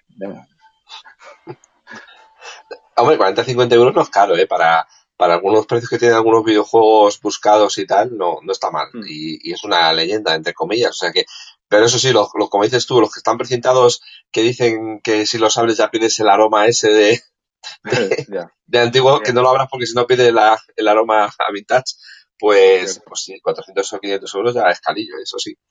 Sí, sí. Eh, mira, hay uno aquí que le vende 600 euros en la, en la, ¿sabes? En la caja esta de metacrilato de, pues de las, eh, de las tiendas y demás de la época. O sea que aquí está, este sí que está nuevo. Uh, este está perfecto. Bueno, pues vamos a... no, pero... Os he puesto imágenes de cómo desenterraban este. los, los, los juegos y incluso imágenes del propio juego, de la entrada o de o, directamente de, cómo era el monigote verde que se supone que era este. Este. Había, el juego tenía un fallo. Eh, es que, claro, el juego, si veis, hay muchísimos gameplays en, que ya son terroríficos de ver. Ya es horrible ver eh, comerte un gameplay de, de este juego de té.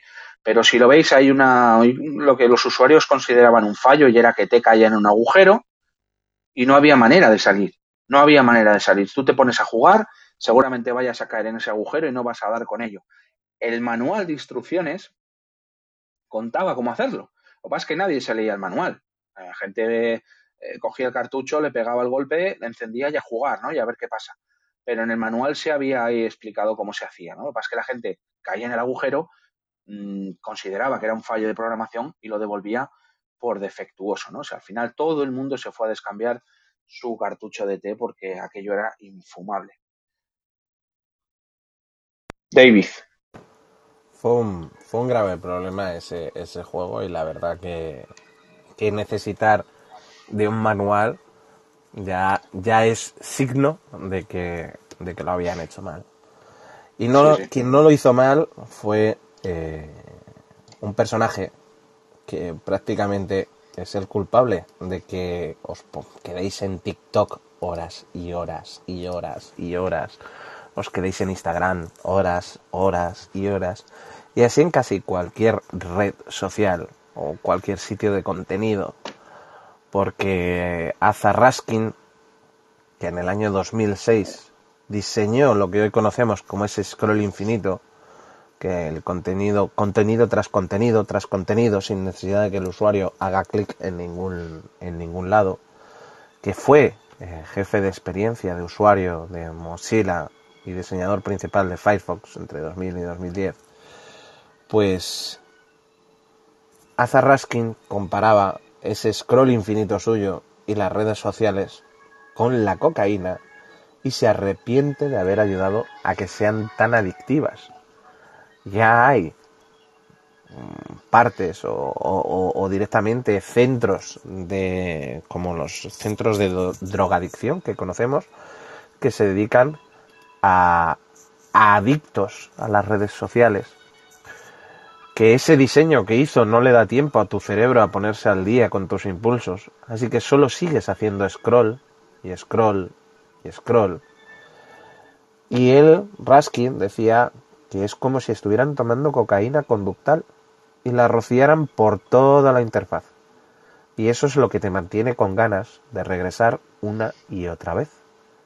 Así que mantienen a los usuarios mirando sus teléfonos por mucho más tiempo del necesario.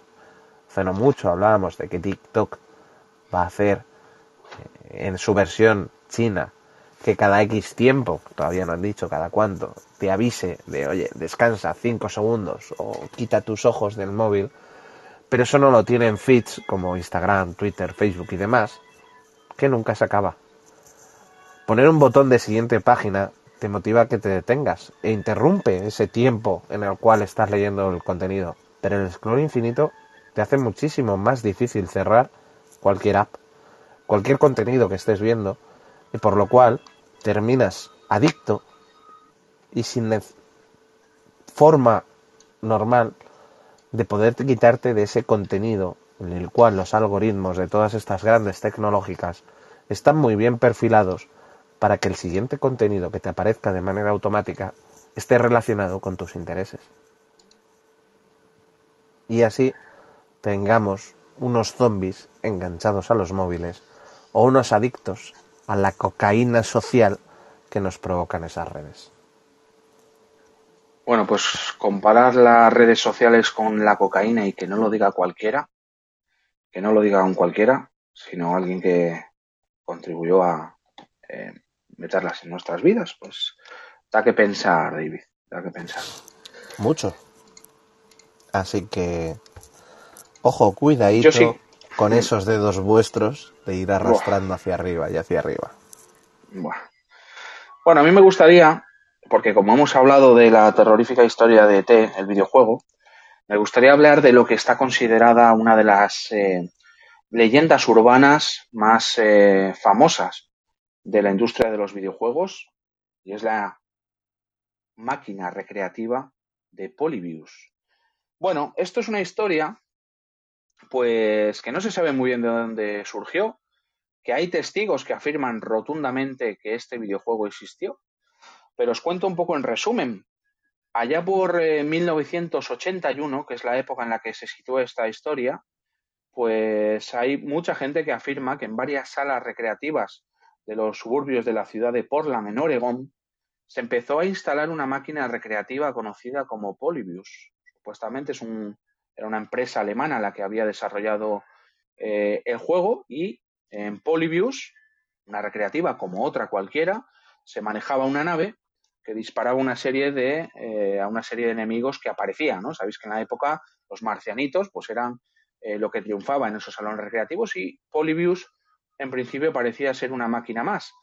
Las fases se desarrollaban pues en una temática tipo puzzle y había una cosa curiosa y es que la nave no se movía con el mando, sino que la pantalla rotaba alrededor de la nave. Entonces, pues nada, el juego pues era bastante novedoso para la época, con un aspecto gráfico de colores vivos y bastantes efectos luminosos. Cuenta la leyenda que se hizo muy popular al poco tiempo, eh, hasta el punto de producir, como acabamos de hablar ahora, David, pues bastante adicción en muchos jugadores y, bueno, pues se formaban largas colas para poder jugar. Recordar en los 80 y 90 que muchas veces había que hacer cola para jugar a una maquinita, pues eh, supuestamente la leyenda de Polybius habla de colas para jugar a este juego. Relatos de personas que supuestamente tuvieron la oportunidad de jugar a Polybius hablaban de combinaciones de luces estroboscópicas y gráficos que contenían mensajes subliminales. El juego pues producía afecciones neurológicas en los jugadores, mareos, tics, nervios, vómitos, pérdidas de memoria, alucinaciones auditivas, ópticas, ataques epilépticos y terrores nocturnos. También algunos testigos que eh, afirman haber jugado a Polybius aseguraban ver caras de fantasmas por el rabillo del ojo eh, cuando recorrían la pantalla a gran velocidad, que eran casi imperceptibles, y mensajes subliminales que incitaban al suicidio o al conformismo tipo kill yourself, mátate, no imagination, sin imaginación, bueno, conform, conforma, unos cuantos mensajes eh, tenebrosos que algunos eh, afirmaban ver de forma subliminal. Otros decían que la máquina eh, hacía oír voces, lamentos, entre los sonidos que tenía el juego, que eran muy fuertes y confusos, se colaban, afirmaban, pues de fondo lo que se interpretaban como gritos y demás. Bueno, el juego era muy adictivo, como digo, pero la sensación de los que dicen haber jugado es que después se generaba lo contrario, un odio visceral al juego. Los jugadores además olvidaban en qué consistía el juego de forma escalonada, por lo que hoy en día es casi imposible encontrar a alguien que cuente bien de qué iba el juego, que lo recuerde a la perfección. Y cuando se cerraban las salas, los salones recreativos, muchos testigos pues afirmaban que dos hombres vestidos de negro se acercaban a hablar con el dueño de la sala, tomaban notas sobre los efectos y lo que había generado el videojuego en los que habían jugado y eh, esto se asoció eh, pues eh, automáticamente a un experimento o proyecto del gobierno. Hay una historia generada desde, desde esta misma leyenda en la que eh, dicen que una vez una de las máquinas se quedó en el menú de opciones, en el menú de desarrollador, en un menú oculto al que solo tienen acceso los desarrolladores y que en la pantalla algunos pudieron ver parámetros como pesadillas, terrores nocturnos, amnesia, alucinaciones y mensajes subliminales. La prensa de Portland en su época se hizo eco del fallecimiento de un jugador que sufrió, sufrió un ataque epiléptico mientras jugaba. Al día siguiente, Cuenta la leyenda urbana de Polybius, empleados de la compañía, vestidos como siempre de negro, acudieron a todas las salas en donde se había instalado el juego y se llevaron las unidades haciéndolos desaparecer para siempre. Esta es la leyenda urbana de Polybius, la máquina recreativa eh, más terrorífica que haya podido instalarse en un salón recreativo. Como digo, una leyenda urbana que mucha gente afirma haber jugado en la época, ya veteranos hoy en día, y que se desconoce al final eh, con exactitud todo. Por eso siempre tiene ese fuerte carácter de leyenda urbana, porque no ha habido nada nunca tangible, ni siquiera eh, se ha recuperado una recreativa aunque no funcione o esté vacía. Eh, sí que hay fans que han hecho, han hecho réplicas de cómo pudiera haber sido el videojuego o cómo pudiera haber sido incluso la máquina recreativa con los testimonios de las personas que dicen haber jugado, se ha hecho recreaciones de la máquina, pero como digo, tiene todo el carácter de una leyenda urbana. Se cree, se cree que la historia pudo eh, ser una, bueno, pues ser un poco una desviación de una eh, historia real, de un videojuego que se lanzó, que se llamó Tempest, que es un juego arcade similar al descrito por la leyenda, pero que la primera versión de ese juego tuvo problemas, porque algunos niños, pues, eh, bueno, pues se dieron casos de epilepsia y se tuvo que retirar. En base a este juego, pues se cree que pudo haber derivado la historia de Polybius, esa máquina que no sabemos si fue instalada o no, si fue un experimento del gobierno en los 80 para recabar eh, cualquiera información que quisieran recabar en los eh, sótanos de cualquiera de sus agencias secretas y que los amantes de las leyendas urbanas y de las conspiraciones lo bueno pues eh, tienen a Polybius como una de sus eh, historias favoritas y que como digo mucha gente afirma que esto fue fue real no sé si habíais oído hablar de Polybius alguna vez o no a mí es una de esas historias que, que me, me, gustan bastante y que oye es una de Halloween perfecta David ¿no? No solo he oído, sino que incluso amigos, cuando se han montado recreativas en sus casas, le han puesto lo que se supone que era la maquinita, ese logotipo de Polybius en, en la parte de arriba. En 2017 realmente se lanzó un juego verdadero llamado Polybius para, para PlayStation, para PlayStation 4 y PlayStation VR, que nada tenía que ver con esta leyenda urbana en la cual causaba locura, estrés, supuestamente horribles pesadillas e incluso te incitaba al, al suicidio, este juego supuesto arcade que se suponía que, se sali que salió en, en, el año 81. Sí es cierto que, bueno, hubo incluso entrevistas a un supuesto eh, desarrollador, pero que luego se demostró que no. Y como bien dices, pues eh, muchos blogueros creen que, que, esto salió en la Usenet, esas redes que se usaban antes de lo que conocemos hoy como Internet, basado en Tempest, juego que yo he jugado. Eh, pero que es un juego que en un principio, la verdad que trajo unas funcionalidades para la época con esos sistemas de, vectores de color eh, que hacían prácticamente pues unas imágenes que si tenías ya eras propenso o tenías factores de riesgo en temas epilépticos pues fue literalmente tenía, tenías algunos problemas en, en, en, realmente utilizar este, este tipo de arcade que tuvo pues como bien has dicho una, una retirada por parte de Atari que luego pues bueno actualizó cambiando colores y, y demás historias.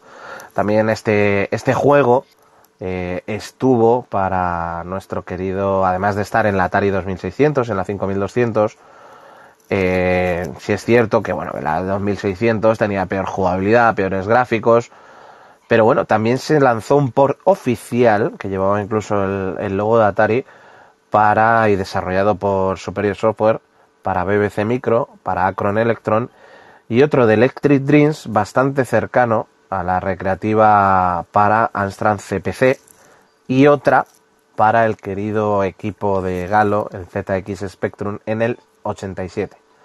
Por lo tanto, este juego también, que se supone que es del que sale todo este bulo, llegó incluso a estar como Microsoft Arcade, a pesar de esos problemas supuestamente corregidos de provocar epilepsia a algunos niños que lo usaban.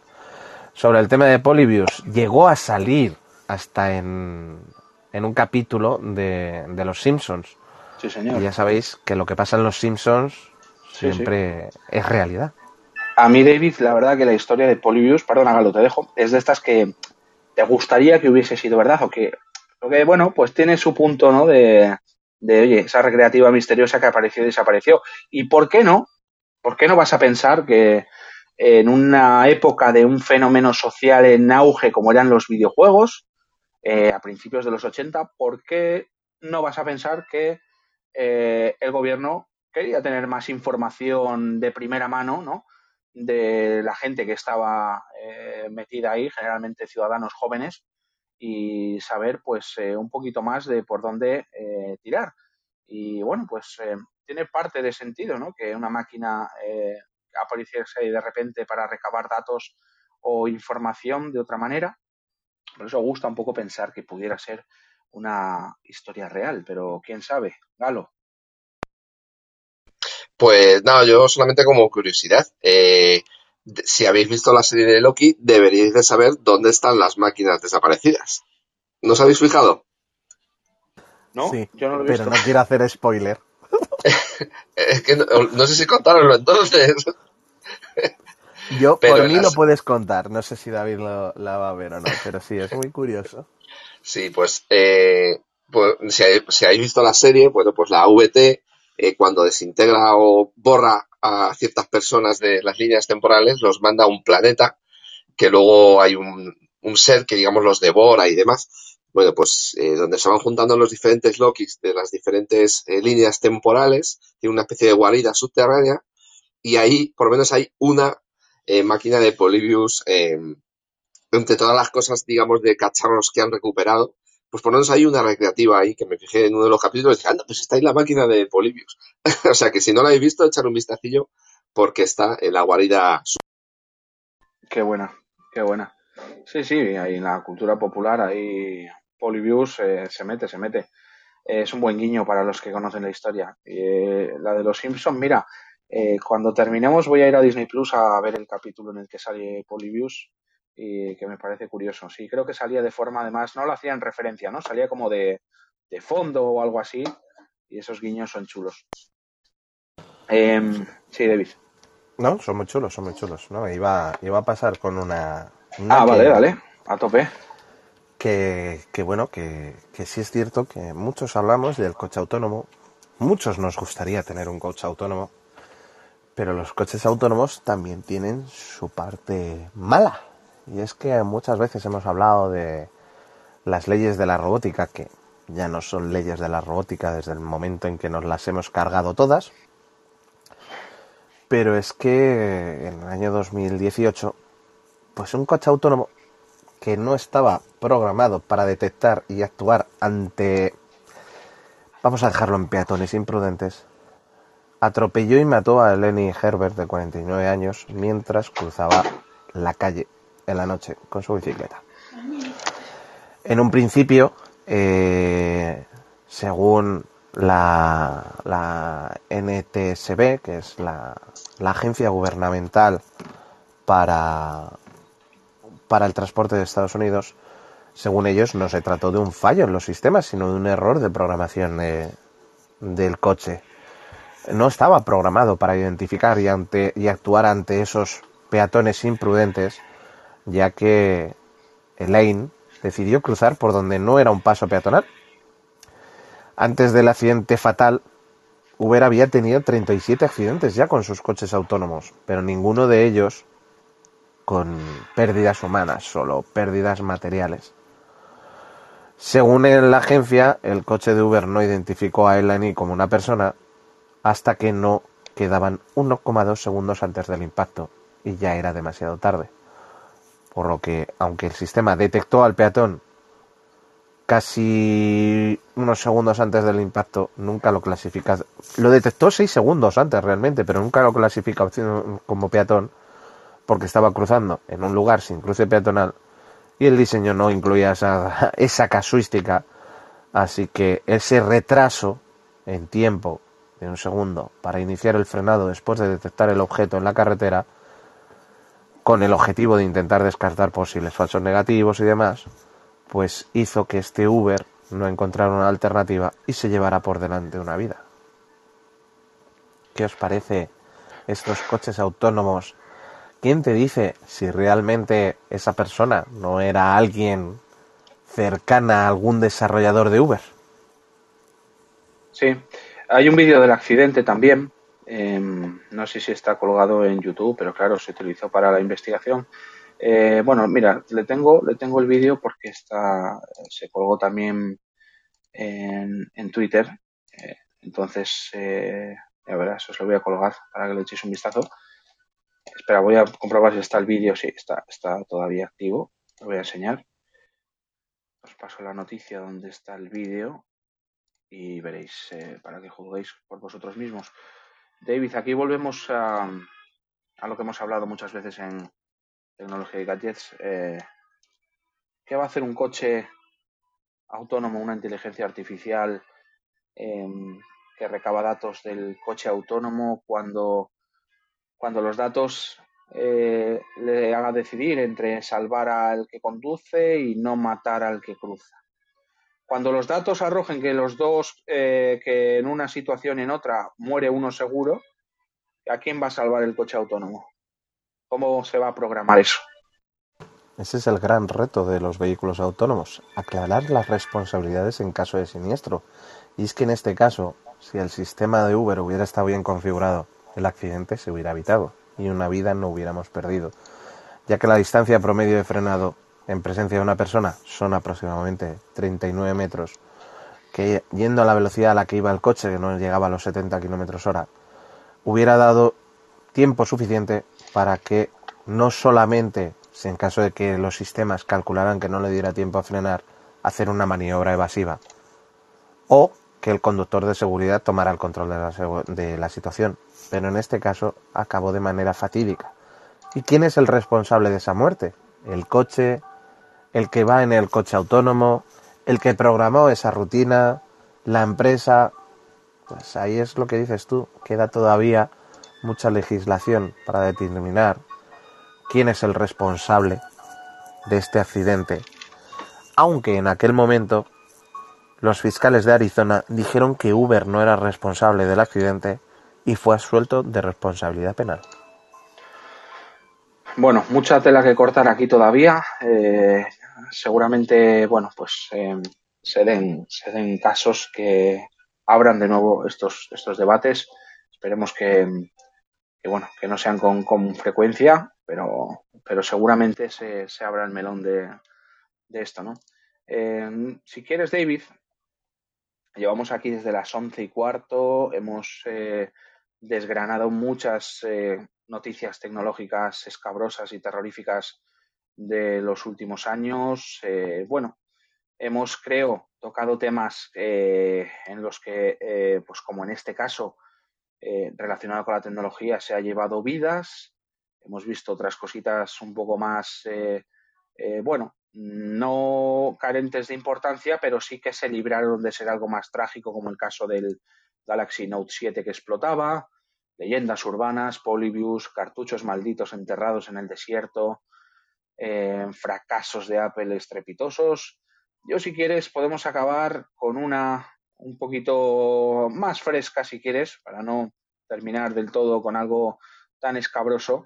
Y yo os voy a comentar un invento, un invento interesante de la blogger Simon Giertz, que sí que parece un invento perfecto para Halloween, pero yo te diría que para todo el año porque esta famosa eh, influencer eh, se ha inventado un despertador que te despierta a tortazos. Esto ya lo hizo en 2015, no sabemos si lo tendrá todavía instalado en su casa, pero cuando aquello, pues el vídeo eh, causó bastante risa y muchos eh, pensaron en instalarlo en su casa, ya que el invento es bastante sencillo, consta de una lata, un despertador pegado a ella, tiene pinta de una bomba, me parece una bomba de vidrio, el despertador, la cinta aislante, la caja metálica, un brazo rotor y una mano de las que ella dice que usa para sus fiestas de Halloween, una mano de silicona, pues para que cuando gire el rotor, a la hora programada, se active y te despierte literalmente a tortazos. Esto, esto David, terrorífico es poco, porque si no te mata el infarto de por la mañana de que te despierten a tortazos, pues no sé, ya qué te, te puede pasar, pero el kit, bueno, pues eh, para fabricarlo eh, se, se, puso en un, en un Kickstarter, ¿no? Y costaba unos 80 dólares. Esto recuerda a otros inventos escabrosos como la cama que te tira, que te tira literalmente para que te despiertes, que se con unos muelles eh, te impulsa a la hora de que el despertador está programado y te tira de la cama. En este caso, como digo, tortazos y hasta que no paras el despertador, pues te sigues llevando tortazos, Dave. Casi prefiero las tortas a la cama que te Yo tira, también. porque la cama que te tira yo la, la he visto Sí. y, y- y no es una cama que se levanta despacito y te tira, no, no, es una cámara que se pone, una cama que se pone a 90 grados de golpe, ya que tiene un eyector a gas y te levanta de golpe y te mete una hostia de golpe, que eso sí que tiene que ser la leche.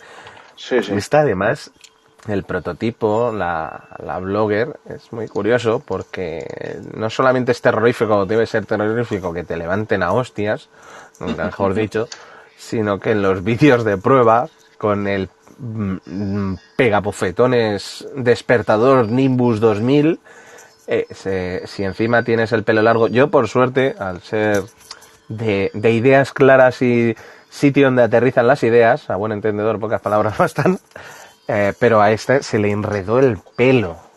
Se le enredó medio pelo y se tuvo que cortar parte del pelo debido a este, a este dispositivo. Así que no solamente aterrador en el despierte, sino que un poco doloroso.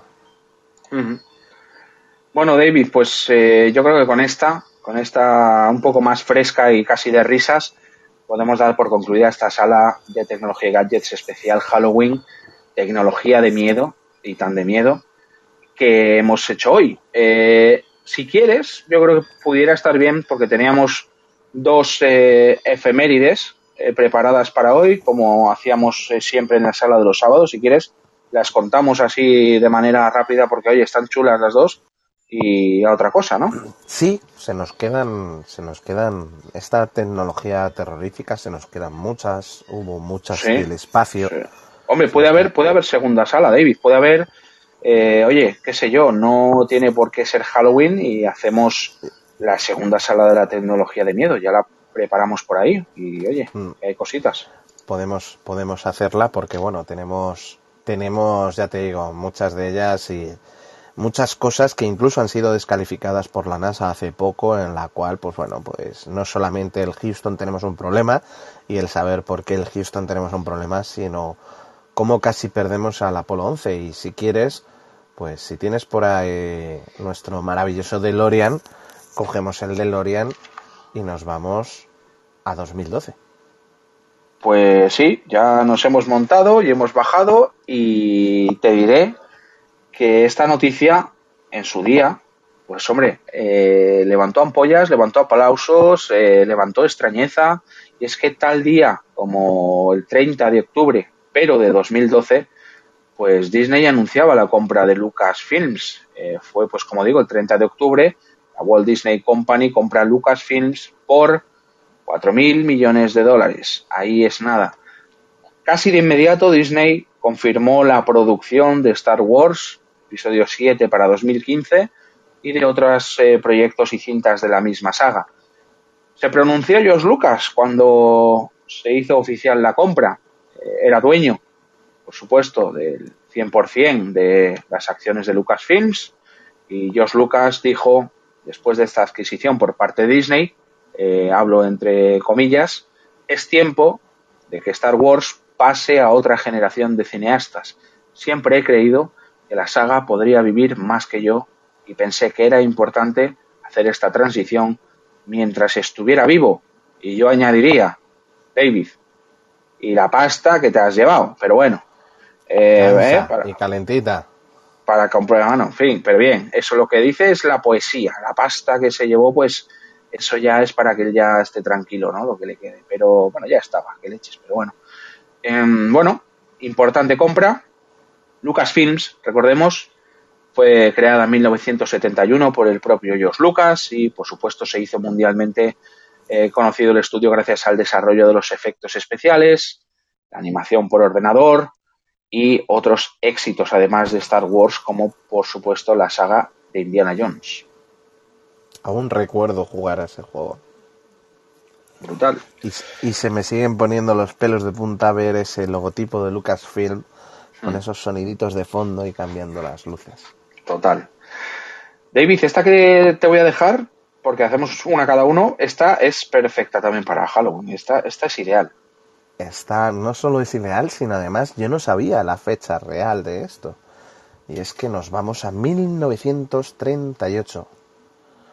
Y un grande, Orson Welles, el 30 de octubre de 1938 hizo asustarse al mundo, ya que, pues bueno, Orson Welles hizo una adaptación de su libro, de su La Guerra de los Mundos, y, pues bueno, eh, fueron reportados eh, causas de, casos de pánico eh, por muchos de los aquellos en aquel momento escuchantes o gente que estaba escuchando que creía que esa representación teatral que estaba haciendo no era una representación teatral, sino que eran una digamos un telediario o una o, unas noticias reales, un corte de, de, programación en el cual les hacían ver que, era lo que estaba pasando en el mundo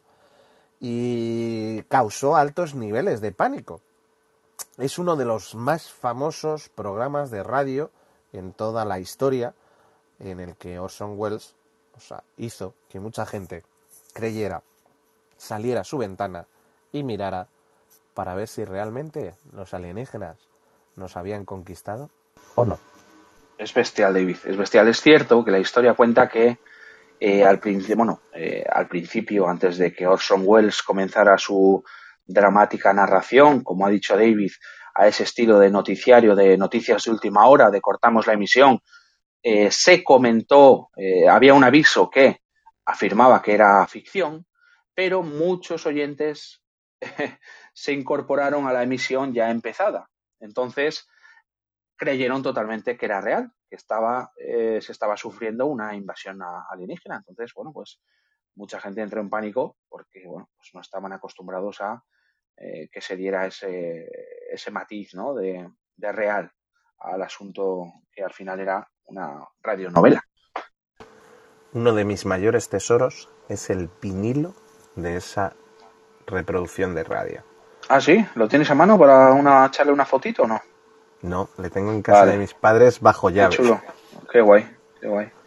Bueno, pues oye, David, con esta yo creo que hemos cumplido la sala especial Halloween de tecnología. Por cierto, estamos, venga a hablar, Ricardo subió hace un rato, yo no sé si para comentar o para estar aquí arriba con nosotros, pero Ricardo, tienes, por supuesto, el micro abierto si quieres comentar algo, ¿eh? O incluso si tú conoces alguna historia escabrosa eh, del mundo de la tecnología, la puedes compartir también, ¿eh? Eres libre para levantar el micro. Dicho esto, pues bueno, hemos llegado al final, David. Eh, nos han quedado cosas, pero las guardamos, no pasa nada. Las guardamos, pero bueno, llevamos ya un par de horitas de sala y yo creo que hemos cumplido con esta sala especial Halloween Tecnología de Miedo. Así que, eh, pues nada, eh, simplemente os voy a recordar que encima de nuestras cabezas tenéis el acceso directo a nuestro Telegram. Somos ya, somos ya, ¿cuántos somos ya en Telegram? Vamos a ver, vamos a ver. Crecemos poquito a poco, pero crecemos. Somos ahora mismo 137 miembros en Telegram. Compartimos noticias chulas de tecnología. A veces nos reímos, a veces nos cabreamos cuando sale algo que no nos gusta. Nos ayudamos entre nosotros cuando alguien tiene que comprarse o un disco duro externo u otro, ¿verdad, David? Le decimos, este es el mejor o este yo me le compraría. Y tenemos una comunidad chula. De momento, como somos poquitos, lo llevamos bien, no es una locura.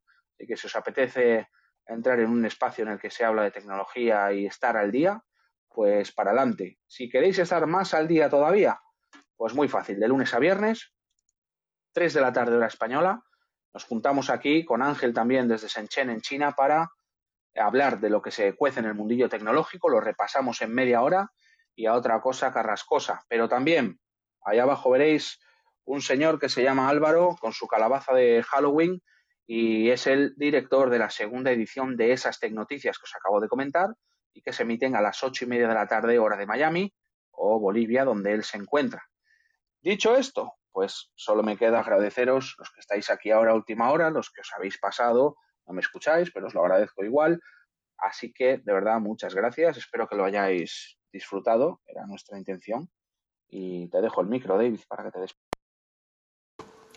Pues nada, deciros que además esta posiblemente sea nuestra primera sala que se transforme en podcast, algo que ya hemos ido diciendo muchas veces, pero que todavía no se había materializado. Gracias a todos por haber participado, eh, gracias Galo por contarnos también vuestras cositas y demás historias. Y ese eh, detalle de, de Loki, serie que os recomiendo ver. Y gracias a todos por habernos acompañado en esta noche de tecnología terrorífica. Que dormáis bien. Muchísimas gracias, chicos. Como siempre, un placer. Abrazos, abrazos. Gracias, Galo. Gracias a todos. Adiós. Chao, chao. Si os ha gustado este episodio, la mejor manera de colaborar con tecnología y gadgets es seguirnos en nuestras redes sociales y compartir este podcast con todos tus amigos. Os esperamos en el siguiente capítulo. Nos escuchamos.